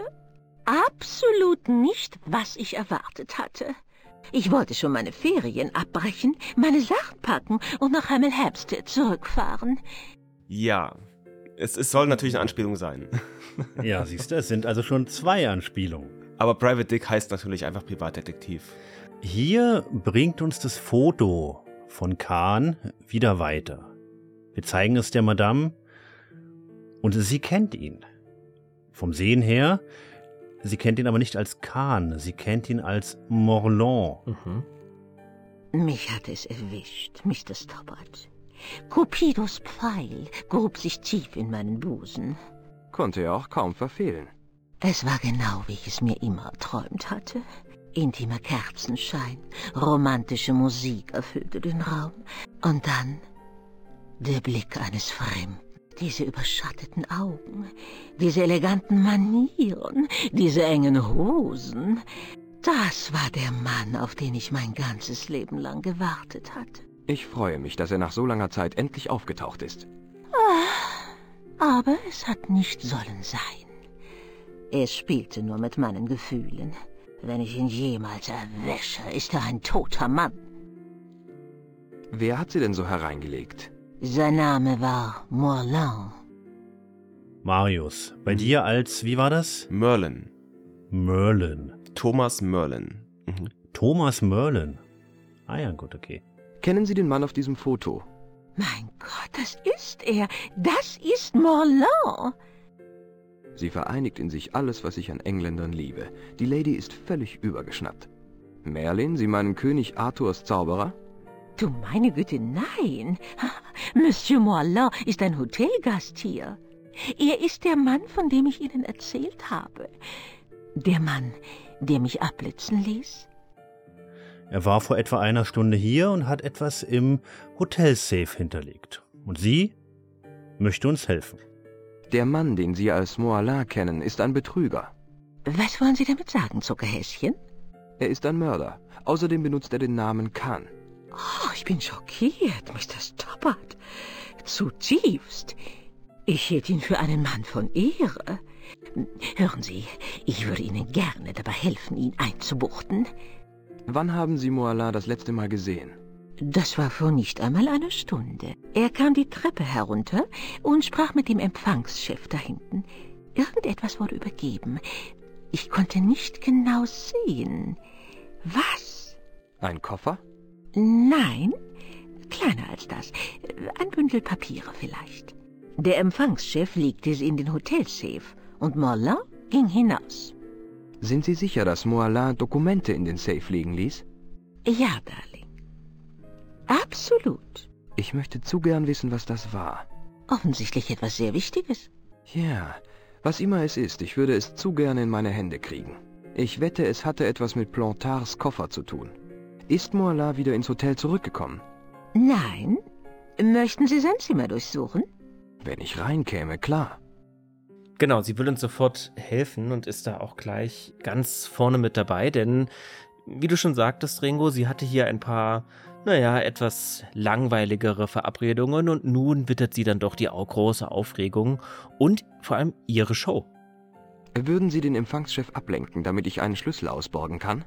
Soll ich Ihnen etwa bei einer kriminellen Handlung helfen, Darling? Oh nein, es handelt sich um den Schlüssel zu einem leeren Zimmer. Und warum, wenn ich fragen darf, möchten Sie Zugang zu einem leeren Zimmer? Möchten Sie sich dort einnisten? Nein, Ma'am. Pfadfinder, Ehrenwort? Ich war nie bei den Pfadfindern, Ma'am. Das ist ja schrecklich. Was haben sich Ihre Eltern bloß dabei gedacht? Es ist eine wunderbare Möglichkeit für einen Jungen in Form geprügelt zu werden. So, jetzt erzählen Sie mal, warum möchten Sie unbedingt in dieses Zimmer? Es liegt genau neben dem Zimmer, in dem der Killer wohnt. Ach, Sie möchten Morlin also belauschen. Ich hoffte, es gäbe vielleicht eine Verbindungstür. Nun ja, wie soll man sich da weigern? Mein weiblicher Charme dürfte in diesem Falle nicht weiterhelfen. Aber eine gesunde Dosis englischer Arroganz könnte funktionieren. Und dann steht sie auf vom Flügel und stapft gleich selbstbewusst zum Rezeptionstresen. Und so bestimmt, wie sie auch zunächst uns gegenüber aufgetreten ist, tritt sie jetzt auch dem Rezeptionisten entgegen. Hallo? Sie da drüben? Diener? Oui, Madame. Hören Sie mir mal genau zu. Sie verstehen doch Englisch, oder? Aber natürlich, Madame. Gut. Ich wünsche einen Teil meines Schmucks in Ihrem Safe zu deponieren. Ich verstehe. Sind Sie da ganz sicher? Bien sûr, Madame. Und so verschwindet er dann im Separé beim Safe. Und das ist unsere Chance vom Schlüsselbrett, uns den Zimmerschlüssel zu angeln. Jetzt sind Sie dran, mein Lieber. Hier meine Frage, ist das schon ein Timing-Rätsel? Ich habe es nicht ausprobiert. Kommt er nochmal wieder? Das weiß ich auch nicht. Also kann das hier scheitern, wenn wir nicht schnell genug sind? Gut möglich. Ich habe es auch nicht drauf ankommen lassen. Das weiß ich auch nicht, nee. Ich weiß nur, dass ähm, ihre femininer Charme bringt ihr leider nichts bei diesem Rezeptionisten, wie sie sagt. Mhm. Denn sie hat schon korrekt erkannt, dass er homosexuell ist. Und deswegen versucht sie halt auf ihre altenglische Art und Weise. Ja, und auch eine große Portion englische Arroganz. Ja. Es ist eine Wonne, ihr zuzusehen. Oh sehr ja. schön. Wie so eine Mutti, die vorgeht und alles klärt. Ich fand das toll. Ja, sie, sie bedient sehr viele Klischees, ähm, was äh, Engländer angeht. Aber was auch absolut fair ist, immerhin ist Revolution eine englische Firma. Und ähm, die Macher des Spiels äh, haben natürlich dann auch, zeigen auch etwas Humor halt dazu, was gut ist. Ja, wir kriegen diesen Schlüssel jetzt, aber es ist der falsche Schlüssel. Genau. Der richtige Schlüssel ist wahrscheinlich gerade unterwegs mit dem Herrn Kahn, beziehungsweise Merlin. Und wir kriegen den Schlüssel des Zimmers nebenan. Genau. Wir haben ja vom Schneider erfahren, um welches Zimmer es sich gehandelt hat, nämlich das zweite Zimmer auf der rechten Seite. Falls die Beschreibung des Schneiders korrekt war, handelt es sich hier um das Zimmer des Killers. Das Schild an der Tür zeigt die Nummer 22. Die Tür ist verschlossen. Und wir haben nun das erste Zimmer auf der rechten Seite. Also gehen wir die Treppe hinauf. Wir kommen im Obergeschoss an und das sieht hier eigentlich ganz nett aus. Wir sind nun auf einer Ebene mit diesem großen Kronleuchter. Hm. Es gibt mehrere Türen. Wir sehen hier sechs Türen, die sich so gegenüber sind, also in, in der Summe. Und wir können gleich vorne rechts in die erste Suite einkehren.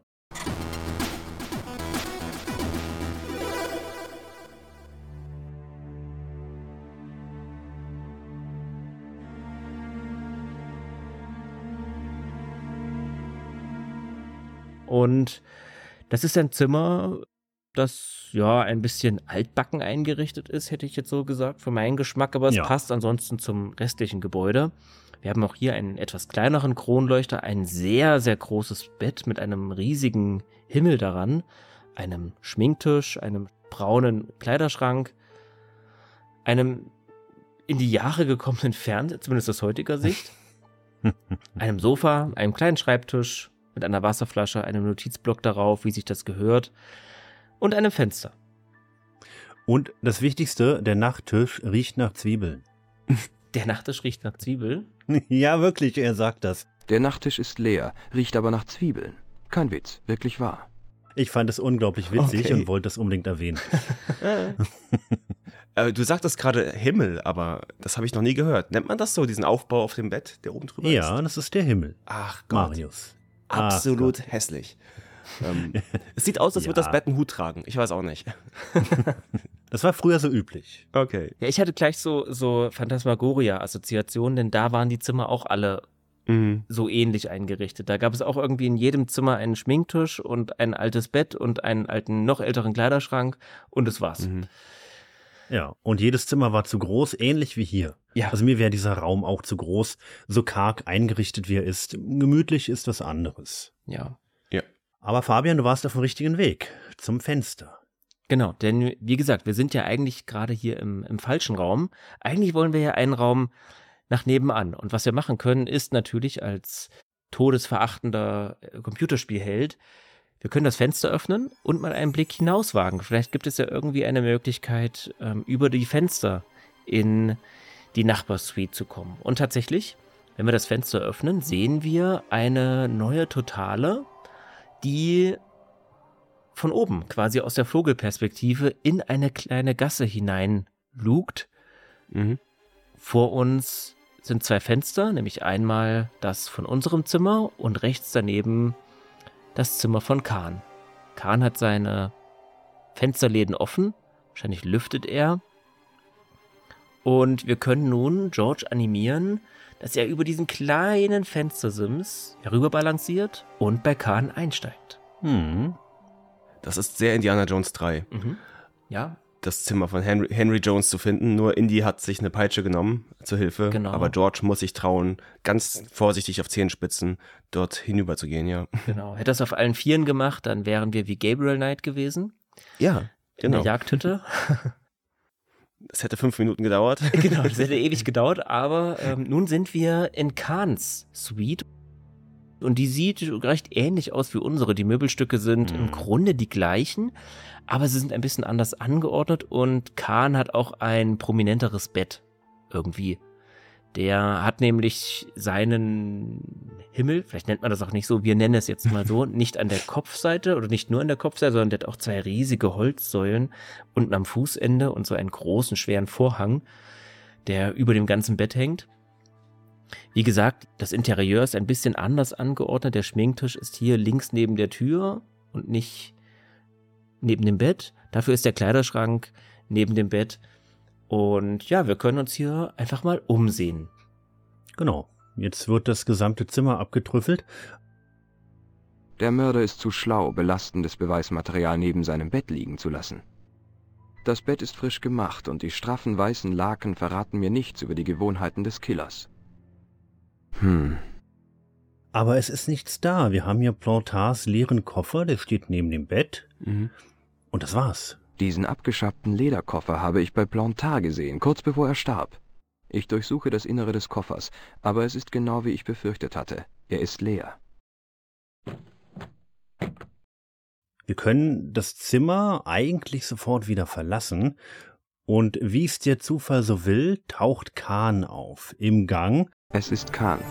Ich habe so ein Gefühl in der Magengegend, bei dem ich normalerweise mit Volldampf die Toilette aufsuchen würde.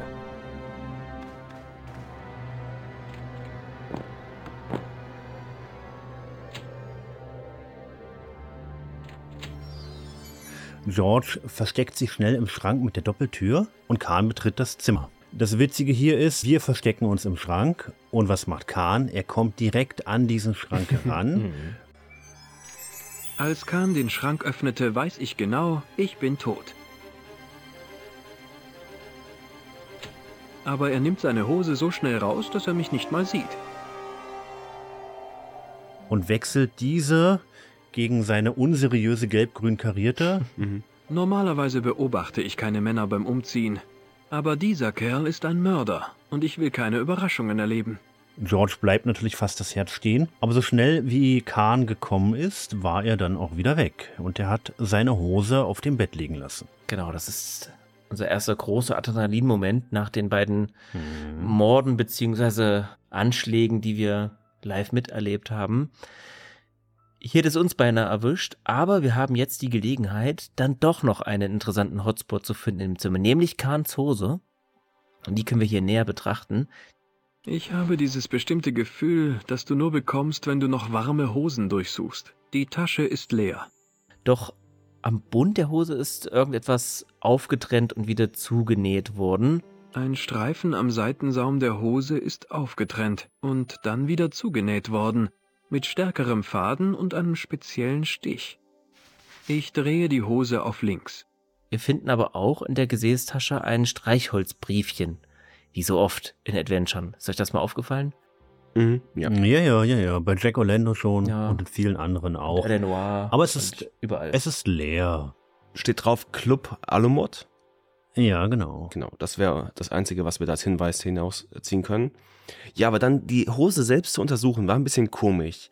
Denn es gibt ein verstecktes kleines Compartment. Es gibt so einen versteckten kleinen Bereich in der Hose, den wir aber nur öffnen können, wenn wir einen Faden herausziehen. Keine Streichhölzer, keine Hinweise. Doch als ich sie aus der Tasche nehme, ziehe ich einen starken Faden mit raus. Ein Faden mit einem Metallanhänger am Ende. Ich ziehe an dem Metallanhänger und der Faden kommt aus der Hose. Fast so, als zöge man an einer Reißleine. Ich kremple die Hose wieder um. Ich durchsuche die Tasche vorsichtig und finde einen Ausweis. Vor allem, dort ist jetzt gar nichts weiter drin, außer ein Kärtchen.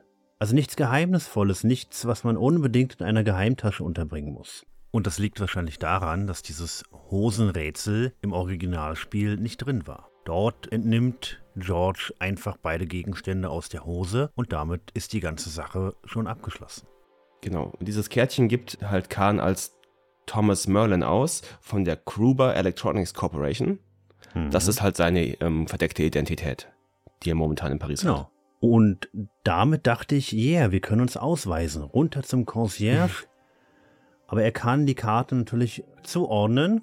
Sagt Ihnen dieser Pass etwas? Der gehört Monsieur Morland. Genau, Moalin der Mörder. Ich möchte mir ansehen, was er im Safe hinterlegt hat. Unmöglich. Ich kann sein Vertrauen nicht missbrauchen. Egal, was er getan haben mag. Sie begehen einen großen Fehler. Vielleicht. Ich kann damit leben. Ein Mörder? Sind Sie sicher? Absolut. Wir können hier dem Concierge witzigerweise den gemopsten Schlüssel zeigen und einen Dialog über Poltergeister und Exorzismus auslösen. Kennen Sie diesen Schlüssel? Er ist Eigentum des Hotel Ubu. Korrekt.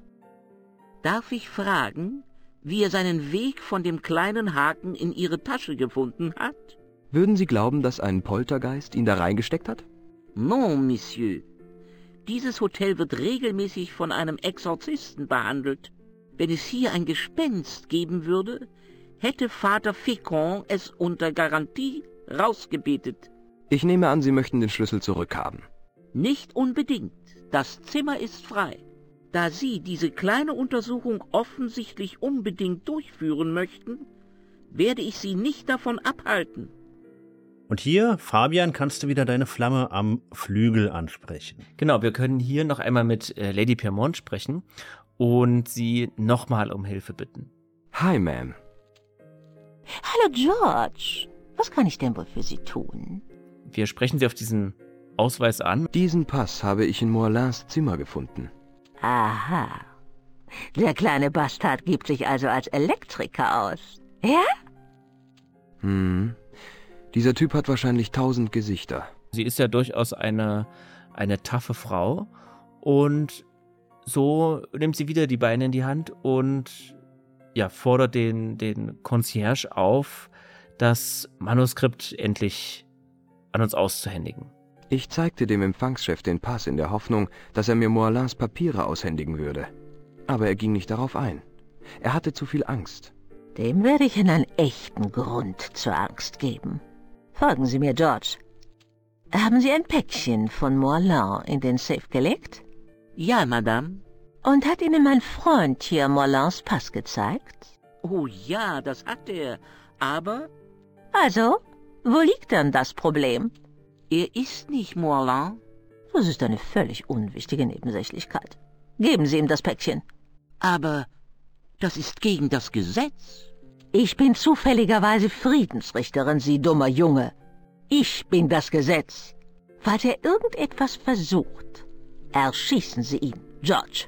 Mit Vergnügen, Lady Piermont. Einen Augenblick bitte. Ich weiß nicht, was ich ohne Sie gemacht hätte, Lady Piermont.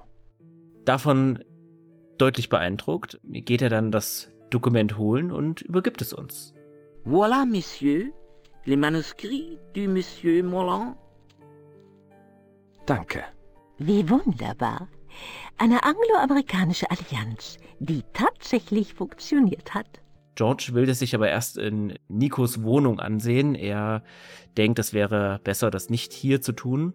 Der Empfangschef hat mir ein fest zusammengerolltes Pergament gegeben. Ich beschließe, es erst aufzurollen, wenn ich sicher zurück in Nikos Wohnung bin. Wir hätten nun die Gelegenheit, durch den Haupteingang das Hotel zu verlassen. Und das wäre im Originalteil ein Moment, in dem wir sterben können, richtig? Ja, das wäre fatal ausgegangen, denn die beiden Ganoven vor der Tür durchsuchen uns. Mhm. Einen Augenblick, Monsieur. Was haben Sie für ein Problem? Kein Problem, wenn Sie kooperieren. Was wollen Sie? Nur eine Sicherheitsüberprüfung. Reine Routine. Nichts, was Sie beunruhigen müsste. Oh, na gut. Durchsuch ihn, Flap. Darauf kannst du dich verlassen.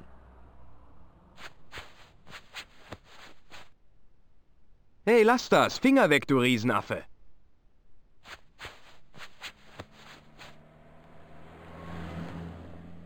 Tatsächlich gehören sie zu Khan und äh, sie finden das Manuskript, was wir in der Tasche haben. Und dann ist es Game Over. Ist es das, was du suchst, Guido? Sie, das ist es. Ich kann alles erklären. Naja, fast alles. Zu spät. Sie werden sich jetzt als Fischfutter betätigen. Ich bin allergisch gegen Fisch. Ich krieg überall rote Punkte, wenn ich Thunfisch esse. Los jetzt. Aber ist das so? Gehören die zu Khan? Das, das wissen wir nicht. Für mich sind das irgendwelche Gangster ohne irgendeinen Zusammenhang mit irgendjemandem. Aber sie suchen das Manuskript? Ja. Ich wollte gerade sagen, warum sollten sie sonst das Manuskript abnehmen? Sie könnten uns auch die Brieftasche abnehmen. Dass sie das Manuskript suchen, ist mir klar. Aber dann können sie nicht mit Khan zusammenarbeiten, oder? Weil er hatte es ja schon. Ja, es gibt noch jemand anderen, mit dem sie hätten theoretisch zusammenarbeiten können, aber ich kann nicht drüber reden bisher. ah, ja, gut, okay. Naja, Ja. gut, okay, okay. Aber der Director's Cut hat hier eine Kindersicherung eingebaut. Mhm. Wir können das Hotel einfach nicht verlassen durch den Haupteingang. Mhm. Mit dem Manuskript kann ich das Hotel nicht verlassen. Vielleicht ist es das, wonach diese Schläger suchen. George weigert sich einfach. Er mutmaßt, warum auch immer, dass Schlaps und Schlumbo draußen vor dem Hotel das Manuskript suchen. Schlaps und Schlumbo. Die heißen Flap und Guido. Flap und Guido, naja, knapp daneben. Ja, das ist ziemlich gut, ist das. Ähm, also wir können jetzt natürlich etwas machen, um trotzdem rauszukommen mit Manuskript. Aber im Vorhinein bin ich noch mal ganz kurz mit dem Nobelpreisträger ins Gespräch gegangen und habe ihm das Streichholzheft gezeigt. Oh. Und das löst dann auch eine kleine Konversation mit ihm aus. Das sagt ihm nämlich was, Alamut. Sagt Ihnen der Name auf diesem Streichholzbriefchen etwas? Ja, das tut er. Denn Alamut war die Heimat des alten Mannes der Berge. Erkennen Sie ihn nicht? Nein, tut mir leid. Vielen Dank für Ihre Hilfe. Auf Wiedersehen. Und ich habe ihm das Manuskript zeigen können. Und was er dann zu uns sagt, ist, sie sind in riesiger Gefahr. Der weiß also mehr, als er preisgibt. Ja. Mhm. ja, wir könnten hier an dem Punkt ähm, tatsächlich das Gefühl bekommen, dass irgendwie alle mehr wissen als wir. ja. Und wir die einzigen Ahnungslosen sind, zusammen mit Nico. Ja. Aber was wir hier machen müssen, um nicht gut verpackt nachts über eine Brücke in die Seine geschmissen zu werden, Mhm. ist wieder zurück ins Zimmer 21 zu gehen. Auf den Sims. Genau, wieder oben angekommen, wieder mit Blick in die kleine Gasse, können wir nun auf unser Inventar zugreifen, das Manuskript herausholen und dann das Manuskript einfach in die Seitengasse fallen lassen. Ich weiß, dass man alte Handschriften so nicht behandelt. Aber ich kann doch nicht zulassen, dass sie den Schlägertypen da draußen in die Hände fällt.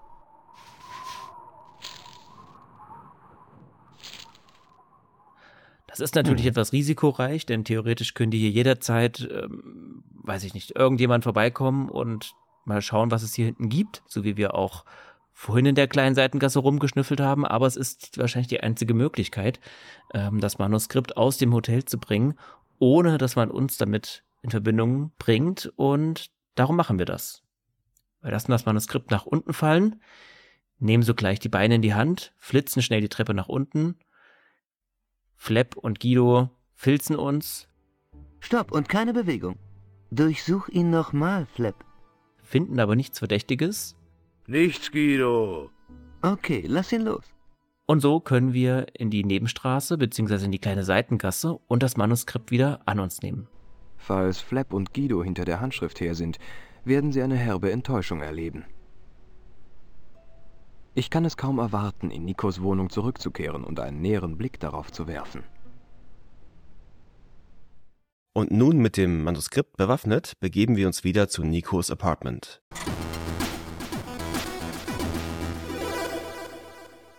Hallo, wie geht es dir? Oh, hallo, komm rein, George. Und hier folgt jetzt erstmal eine recht lange Austauschsequenz zwischen Nico und George. Was habt ihr beiden eigentlich in der letzten Zeit so ermitteln können? Und ja, wir können Nico eigentlich so ziemlich wieder jeden neuen Inventargegenstand halt präsentieren und sie ein wenig darüber ausfragen. Das habe ich im Zimmer des Killers gefunden. Was ist es? Eine Kreditkarte? Ein Ausweis von Thomas Moalin von Grüber Electronic. Nie von ihm gehört. Auch nicht von der Firma. Was leider zuerst bei mir bei dem Streichholzheft auf wenig Fruchtbarkeit traf, denn ihr sagt Hm, der Club hm. Alemut auch nichts. Dieses Streichholzbriefchen habe ich im Hotelzimmer des Killers gefunden. Es ist aus dem Club Alamut. Nie davon gehört. Steht etwas drin? Nein, was erwartest du denn? In einem Film käme an dieser Stelle eine weitere Spur. Ein Name oder eine Adresse. Das ist nutzlos. Es sind noch nicht einmal Streichhölzer mehr drin. Oh, naja, ich behalte es als Souvenir. Ja, sie wollte auch nicht den Elektroschocker anfassen bei mir. Hey Nico, gib mir mal die Hand. Keine Chance, Freundchen. Ja. Wenn wir sie fragen, was sie denn rausgefunden hat, dann heißt es bei ihr nur Geduld, Ja. George. Sie ist am Arbeiten, sie hat noch nichts gefunden, Geduld. Das fand ich witzig. Sie sagt, sie setzt ihre stärkste Waffe ein. Was tust du, damit der Killer-Clown aufgespürt wird? Nachforschungen, George. Ja? Hast du ein Exemplar des Clown-Jahrbuches? Ich habe ein Telefon und jede Menge Kontakte. Oh, nun, hast du etwas Nützliches herausgefunden? Noch nicht. Ich setze gerade meine erste und wichtigste Waffe ein. Was ist das? Geduld. Davon habe ich schon gehört. Ist das nicht ein Ersatz für klares Denken? Toll, oder? Ja, das ist, Okay. das ist ein bisschen so dieses Fechtduell aus Monkey Island, nur intelligenter. Aber wir können auch ein wenig über Nikos Vergangenheit nochmal reden oder auch über ihre aktuelle Lage. Ähm, Mhm. Zum Beispiel gibt sie preis, dass sie keinen Boyfriend hat, keinen Super Freund wichtig. Ja, ja. Hat. Ähm, Hast du einen Freund? Nicht mehr. Es gab mal jemanden. Einen Typen in der Abschlussklasse. Aber es hat nicht geklappt. Genauso wenig wie mein Examen. Tut mir leid. Mir nicht. für George natürlich sehr interessant, ja, natürlich. Sie erzählt auch eine ganz süße Geschichte über ihren Großvater. Erzähl mir mehr über deine Familie. Als kleines Mädchen habe ich den Winter immer bei meinen Großeltern verbracht. Das waren die besten Tage. Warm und sicher in ihrem kleinen Häuschen. Mein Großvater drehte Zigaretten und meine Großmutter machte heiße Schokolade und Kuchen. Eines Tages hörte er auf zu drehen, schloss den Deckel seiner Tabakdose und nahm mich in die Arme. Ich lachte und zappelte, aber er besänftigte mich, damit ich ruhig war. Mit seinem unrasierten Kinn an meinem Ohr kratzend erzählte er mir sein Geheimnis. Was hat er gesagt? Er sagte, ich rauche gar nicht. Aber sie soll ruhig glauben, dass ich es tue. Was für ein sonderbarer alter Mann. Nenn meinen Großvater nicht sonderbar, er war der netteste Typ überhaupt. Ich wünschte, ich wäre wieder in dem Häuschen, statt in diesem miesen Apartment in dieser lauten Stadt. Ja, war eine ganz putzige Geschichte auf jeden Fall. Aber das Wichtige hier ist das Manuskript. Du wirst nicht glauben, was ich gefunden habe. Nicht noch einen Teil von diesem Clownkostüm. Eine mittelalterliche Handschrift. Kahn hat sie im Safe des Ubu hinterlassen. Es ist unglaublich. Hat er sie Plantard weggenommen? Könnte sein. Was heißen würde, sie ist so wertvoll, dass man dafür tötet. Schau mal. Zwei Typen auf ein und demselben Pferd. Ja, vielleicht konnte sich nicht jeder eins leisten. Und was ist damit? Schon mal was vom Ritterorden der Templer gehört? Ihr offizielles Siegel war das Bild zweier Ritter, die sich ein Pferd teilen.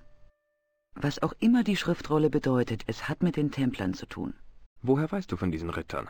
Ich habe von ihnen gehört, als ich einen Artikel über die Kreuzzüge schrieb. Und wenn wir das Nico zeigen, dann wird eine Videosequenz abgespielt, in der Nico die grundlegenden Vorgänge zum Aufstieg und Fall der Tempelritter erklärt.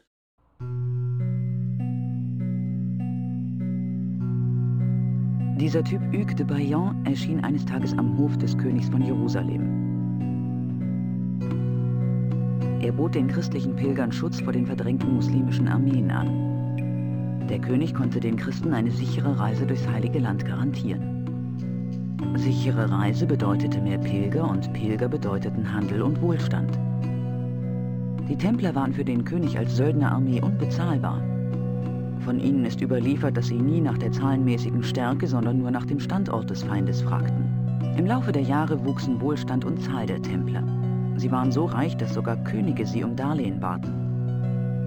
Aber auf dem Höhepunkt ihrer Macht gerieten sie mit dem König von Frankreich in Konflikt. Er trieb sie zusammen und übergab sie der Inquisition. Tausende Templer wurden gefoltert und bekannten sich der Ketzerei schuldig. Einmal in den Händen der Inquisition gab es kaum etwas, wozu sie sich nicht bekannten. Der letzte Großmeister, Jacques de Molay, wurde lebendig verbrannt. Aber der Schatz des Templerordens wurde nie gefunden. Mhm. Und danach können wir uns das Manuskript selbst ansehen. Schauen wir uns die Schriftrolle nochmal an. Genau. Sollen wir das mal beschreiben? Also es ist ein altes Manuskript. Wird eigentlich was zum Material gesagt? Ist das Pergament? Ist das eine Kuhhaut? Oder was genau ist das? Wissen wir ich das? glaube, das wird, das wird nicht erwähnt. Ja. Ich denke, es wird Pergament sein. Papyrus. Papyrus, Papyrus, genau. ja, ja. Genau aus Bambusfäden geflochten. Ja, mhm. es ist auf jeden Fall eine Art, wir sagen einfach Pergamentrolle. Und die ist von innen sehr großzügig und auch sehr detailliert bemalt. Und zwar ist da ganz präsent ein äh, Templerkreuz in der Mitte. Das können wir, glaube ich, so schon sagen, auch wenn wir noch nicht genau wissen, wie sich das Spiel weiterentwickelt. Aber das ist schon sehr eindeutig. In der Mitte des Kreuzes ist so ein rundes Symbol, wie so eine Art Siegel, auf dem zwei Ritter auf einem Pferd reiten? Schau mal. Zwei Typen auf einem und demselben Pferd. Und dann ist aufgrund dieser Kreuzform diese Pergamentrolle aufgegliedert in vier einzelne Bilder. Und Ringo, erzähl mal, was man oben links sieht. Kannst du das zusammenfassen? Kannst du es beschreiben? Ja. Oben links sehen wir einen Mann mit einem Schwert, der ein Stier an einer Nasenringkette hält. Mhm. Zwischen den beiden eine Art Dreibein mit einem Edelstein. Ein Lichtstrahl fällt darauf. Der einzige Stier aus der Mythologie, den ich kenne, ist der Minotaurus, aber auch nur zur Hälfte. Ich möchte lieber nicht zur Hälfte Stier sein, nicht mal wenn es die untere Hälfte wäre. Was ist das für ein Gegenstand in der Mitte? Sieht aus wie ein Edelstein auf einem Dreibein. Das ist sehr Indiana Jones wieder, oder? Das ist so wie im ersten Indiana Jones Teil, wenn die Sonne über das durch das Dach reinflutet und genau die ähm, den Ort zeigt, wo die Bundeslade vergraben ist. Genau. Es ist das interessanteste Bild von den Vieren, das womit man gleich was anfangen kann, das was gleich, wie du sagst, äh, Indiana Jones Vibes hat. Genau. Mhm. Marius, beschreib doch rechts daneben das Bild einmal. Ja, dort sehen wir am Strand eine Weberin soll es, glaube ich, sein, vielleicht mhm. auch eine Fischerfrau, die, ja, es sieht aus wie ein Webstuhl, an dem sie mhm. arbeitet. Im Hintergrund eine Burg und ein Schiff auf den Wellen. Mhm. Was sie genau macht, kann ich dir auch nicht sagen. Ich schätze mal, dass es ein Hinweis auf einen Ort ist. Ein berühmter Ort für Weberei und Schifffahrt. Wo das Volk in Fässern wohnt? Immer noch besser als in Kartons. Es scheinen auf den ersten Blick ähm, tatsächlich Alltagssituationen zu sein, denn das dritte Bild davon, unten rechts, beschreibt eine ähnliche Situation. Und zwar sehen wir da auch eine, eine Frau sitzend in einer Straßenszene, Gebäude im Hintergrund und ja. sie hält, ist das ein Spiegel? Genau, ein Spiegel, in den sie blickt. Und ansonsten ist auf ja. diesem Bild gar nicht viel los. Ja, aus dem Spiegel gucken halt drei finstere Gesichter auf sie zurück. Eine Frau sieht in den Spiegel in ihr Spiegelbild. Aber das zeigt drei scheußliche Gesichter. Sie erinnert mich an die böse Königin in Schneewittchen. Sie sagte Spieglein, Spieglein an der Wand, oder nicht? Wegen ihr musste ich als Kind so weinen, dass meine Mutter mich aus dem Kino tragen musste. Mich hat sie überhaupt nicht erschreckt. Wie ich schon sagte, ich war noch ein Kind. Das Krokodil in Peter Pan konnte ich auch nicht leiden. Es lässt sich sehr schwierig in der Grafik des Spiels ja. erkennen, ob es wirklich finstere Gesichter sind, aber ja. Unten links ein Ritter, der eine Kugel in seiner Hand hochhält, auf seinem Schild ein geflügeltes Pferd, und es gibt hier noch eine Inschrift. In Latein. George kann diese sogar entziffern, Jurastudium. Auf der Schriftrolle neben dem Ritter steht etwas. Ja, aber es ist in Latein. Per disciplinum mea lux videbis. Durch meine Lehre wirst du das Licht sehen. Du sprichst Latein? Wer hat dir denn das Kunststück beigebracht? Kunststück? Ich habe Jura studiert, okay? Ich kann Latein. Oh, bist du aber empfindlich. Erzähl mir das nochmal. Ich muss sagen, die Kommentare der beiden zu den Bildern sind köstlich. Trotzdem müssen sie sich eingestehen, dass sie so nicht weiterkommen. Machen wir uns nichts vor. Wir brauchen Hilfe, George. Von jemandem, der von diesen Dingen etwas versteht. Wen schlägst du vor? Indiana Jones? Ich kenne einen Typen, der sich auf mittelalterliche Studien spezialisiert hat. Sein Name ist Lobineau. Puh, ein spießiges altes Fossil, das nur bei altertümlichen Reliquien geil wird, nehme ich an. Weit gefehlt. André ist nicht der stereotype Professor, an den du jetzt denkst. Wo kann ich diesen Lobineau-Typen finden? Im Museum von Croon. Ich gebe dir die Adresse. Museum von Croon. Das hört sich so ein bisschen nach 80er Jahre Bösewicht an, aber es wird so betont. Man würde ein Crunet, Crunet erwarten, aber es ist von Croon. Genau, dort soll es eine Person geben, die nennt sich dort Lobineau. Ein Freund von Nico, ein schrecklicher Mensch, den wir leider sehr oft in diesen Spielen wieder treffen werden müssen. Aber erstmal noch nicht. Zum Glück. Ja, der Schatz ist also noch versteckt und wartet auf seine Entdeckung? Wenn es jemals einen Schatz gab, dann ist er seit 600 Jahren verschwunden. Naja, wir sollen gegen einen Serienkiller ermitteln, nicht einen mittelalterlichen Schatz finden. Aber vielleicht sind der Clown und sein Komplize dahinterher. Vielleicht führt die Schriftrolle auf eine Spur. Du lässt sie besser hier in Sicherheit. Dann machen wir uns mal auf zum Museum. Ich muss gehen. Okay. Vergiss nicht nach Lobineau im Museum von Croon zu fragen.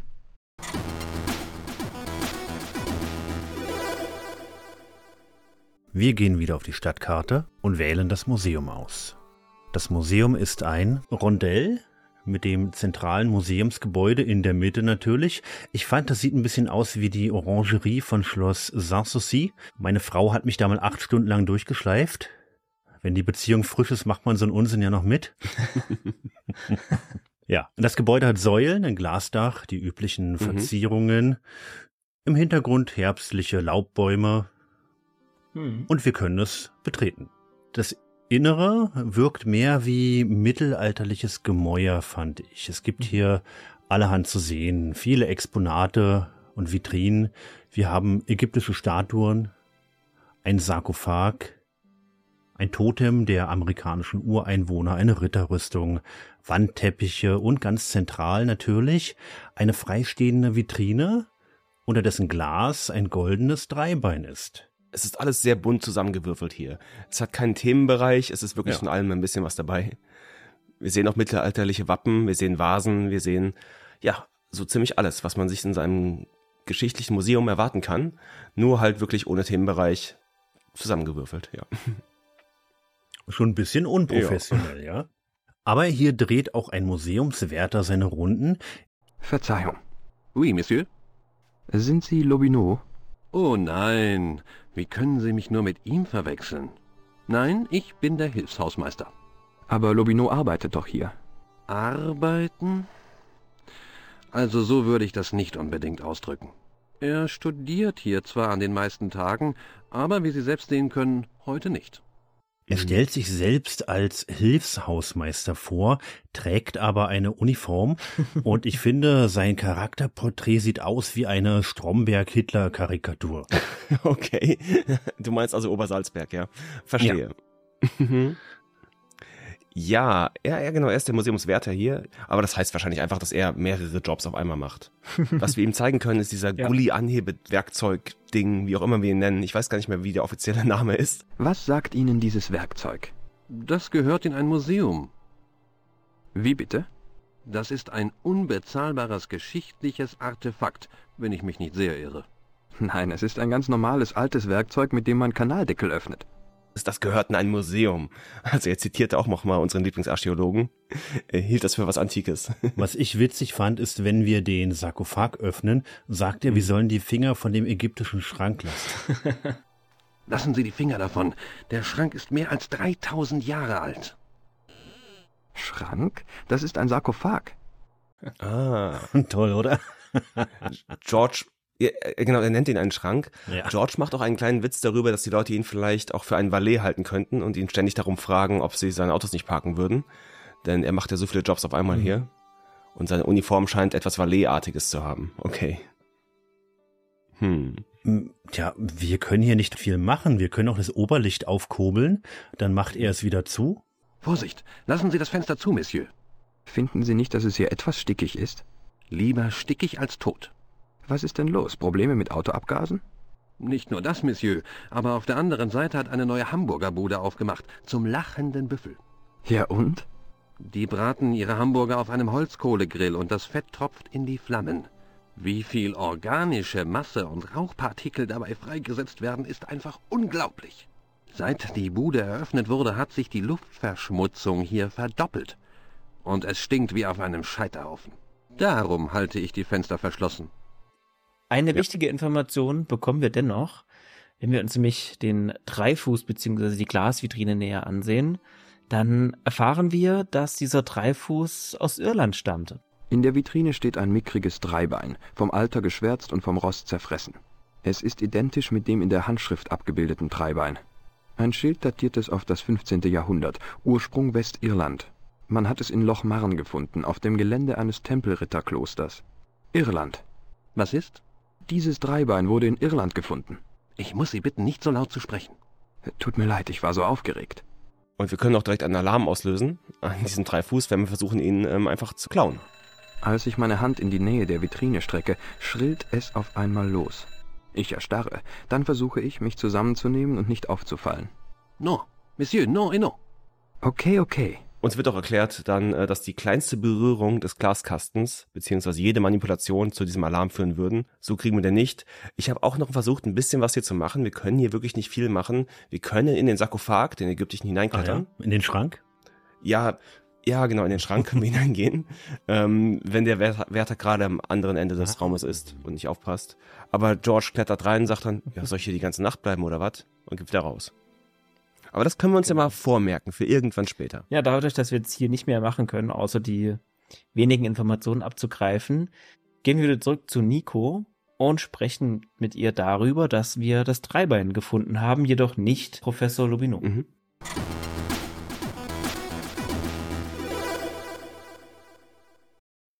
Hallo, ich war im Museum von Krun. Hast du mit Lubino gesprochen? Nein, er war nicht da. Ich habe das Dreibein gefunden. Wo? Im Museum. Es gehörte den Templern. Es wurde in Irland ausgegraben, in Loch Marn. Ich habe von Loch Marn gehört. Nico legt uns hier jetzt einen Artikel über die Ausgrabungsstätte in Irland vor und den Geschichtsprofessor, der dieses Dreibein eben ausgegraben hat. Ich habe einen Artikel über das Schloss gelesen. Sie selbst. Ein populäres Klatschmagazin. Liest du so einen Schund? Nein, ich schreibe dafür. Professor Nigel Pegram gräbt das mittelalterliche Schloss in Loch Marn aus. Das ist merkwürdig. Was? Er trat von seinem Lehrstuhl in Durham zurück, um sich ganz der Ausgrabung zu widmen. Nicht nur das, er sagte die Dreharbeiten für den vierten Teil seiner populären Fernsehserie ab. Das ist so ein, so ein Tratsch-Magazin, was sie uns vorlegt. Das ist nämlich eins, für das sie selbst geschrieben hat. Ja, ich fand die Nahansicht ziemlich hässlich. Der Mhm. Blick aufs Magazin selbst stark verpixelt. Ist das aus dem Original oder ist das Director's Cut Inhalt? Ich könnte schwören, das wäre Director's Cut Zeug. Ja. Also dafür hätte es besser aussehen können, muss ich sagen. Ja, es sieht sehr cartoonhaft aus. Die Ausgrabungsstätte in Lochmarn muss für ihn unheimlich wichtig sein. Er ist ein Professor für Geschichte, die sind alle durchgedreht. Trotzdem, ich möchte mit diesem Professor Pegram reden. Tja, aber das war's denn hier, ja. Zum Mörderclown hat Nico nur wenig Neues zu berichten. Also, Mhm. ab nach Irland. Was hältst du von einem Ausflug nach Irland? Könnte mir gefallen. Hä? Aber ich kann nicht. Ich möchte den Fall Bilotta weiterverfolgen. Wenn du wirklich glaubst, der Edelstein von Pegram sei wichtig, warum fährst du dann nicht nach Lochmarn? Alleine? Ich weiß nicht. Wo genau liegt Irland? Wenn wir jetzt Nikos Wohnung verlassen, können wir auf der Pariser Karte einen weiteren Pfeil entdecken, der aus Frankreich hinausführt. Und dann sehen wir halt die Karte von Europa und haben einen neuen Hotspot dort in Irland, im westlichen Irland, Lochmarn. Mhm. Der neue Schauplatz wird mit einer kleinen Videosequenz eingeleitet. Auf dem Weg nach Lochmarn komme ich an dem Schloss vorbei. Das Schloss, in dem Pegrams Ausgrabung stattfand. Lochmarn ist ein kleines irisches Dorf in der Nähe einer alten Burg. Fabian, wie sagtest du? Genau, ein Templerkloster. Ah ja, genau. Ja. Und damit beenden wir heute Folge 3. Genau. Dann freut euch darauf, dass wir im nächsten Kapitel, in der nächsten Folge Irland erkunden und schauen, was es in dem kleinen verschlafenen Örtchen Lochmarn für uns zu entdecken gibt. Genau. Wir werden uns mit einer frechen Ziege anlegen. Darauf haben wahrscheinlich alle gewartet, auf das berühmte Ziegenrätsel. Yes. Wir haben auch schon von Seamus, dem Kobold, gehört. Das macht ja auch Sinn für Irland. Genau, deswegen liegt es nahe, dass wir auch ein weiteres Aufeinandertreffen mit Khan haben. Und Irland üblich wird auch Alkohol eine Rolle spielen. Nicht direkt, aber zumindest indirekt. Yeah. In diesem Sinne, Ja. viel Spaß, bis dahin. Genau. Ja, bis zum nächsten Mal. Ja, bis zum nächsten Mal. Tschüss.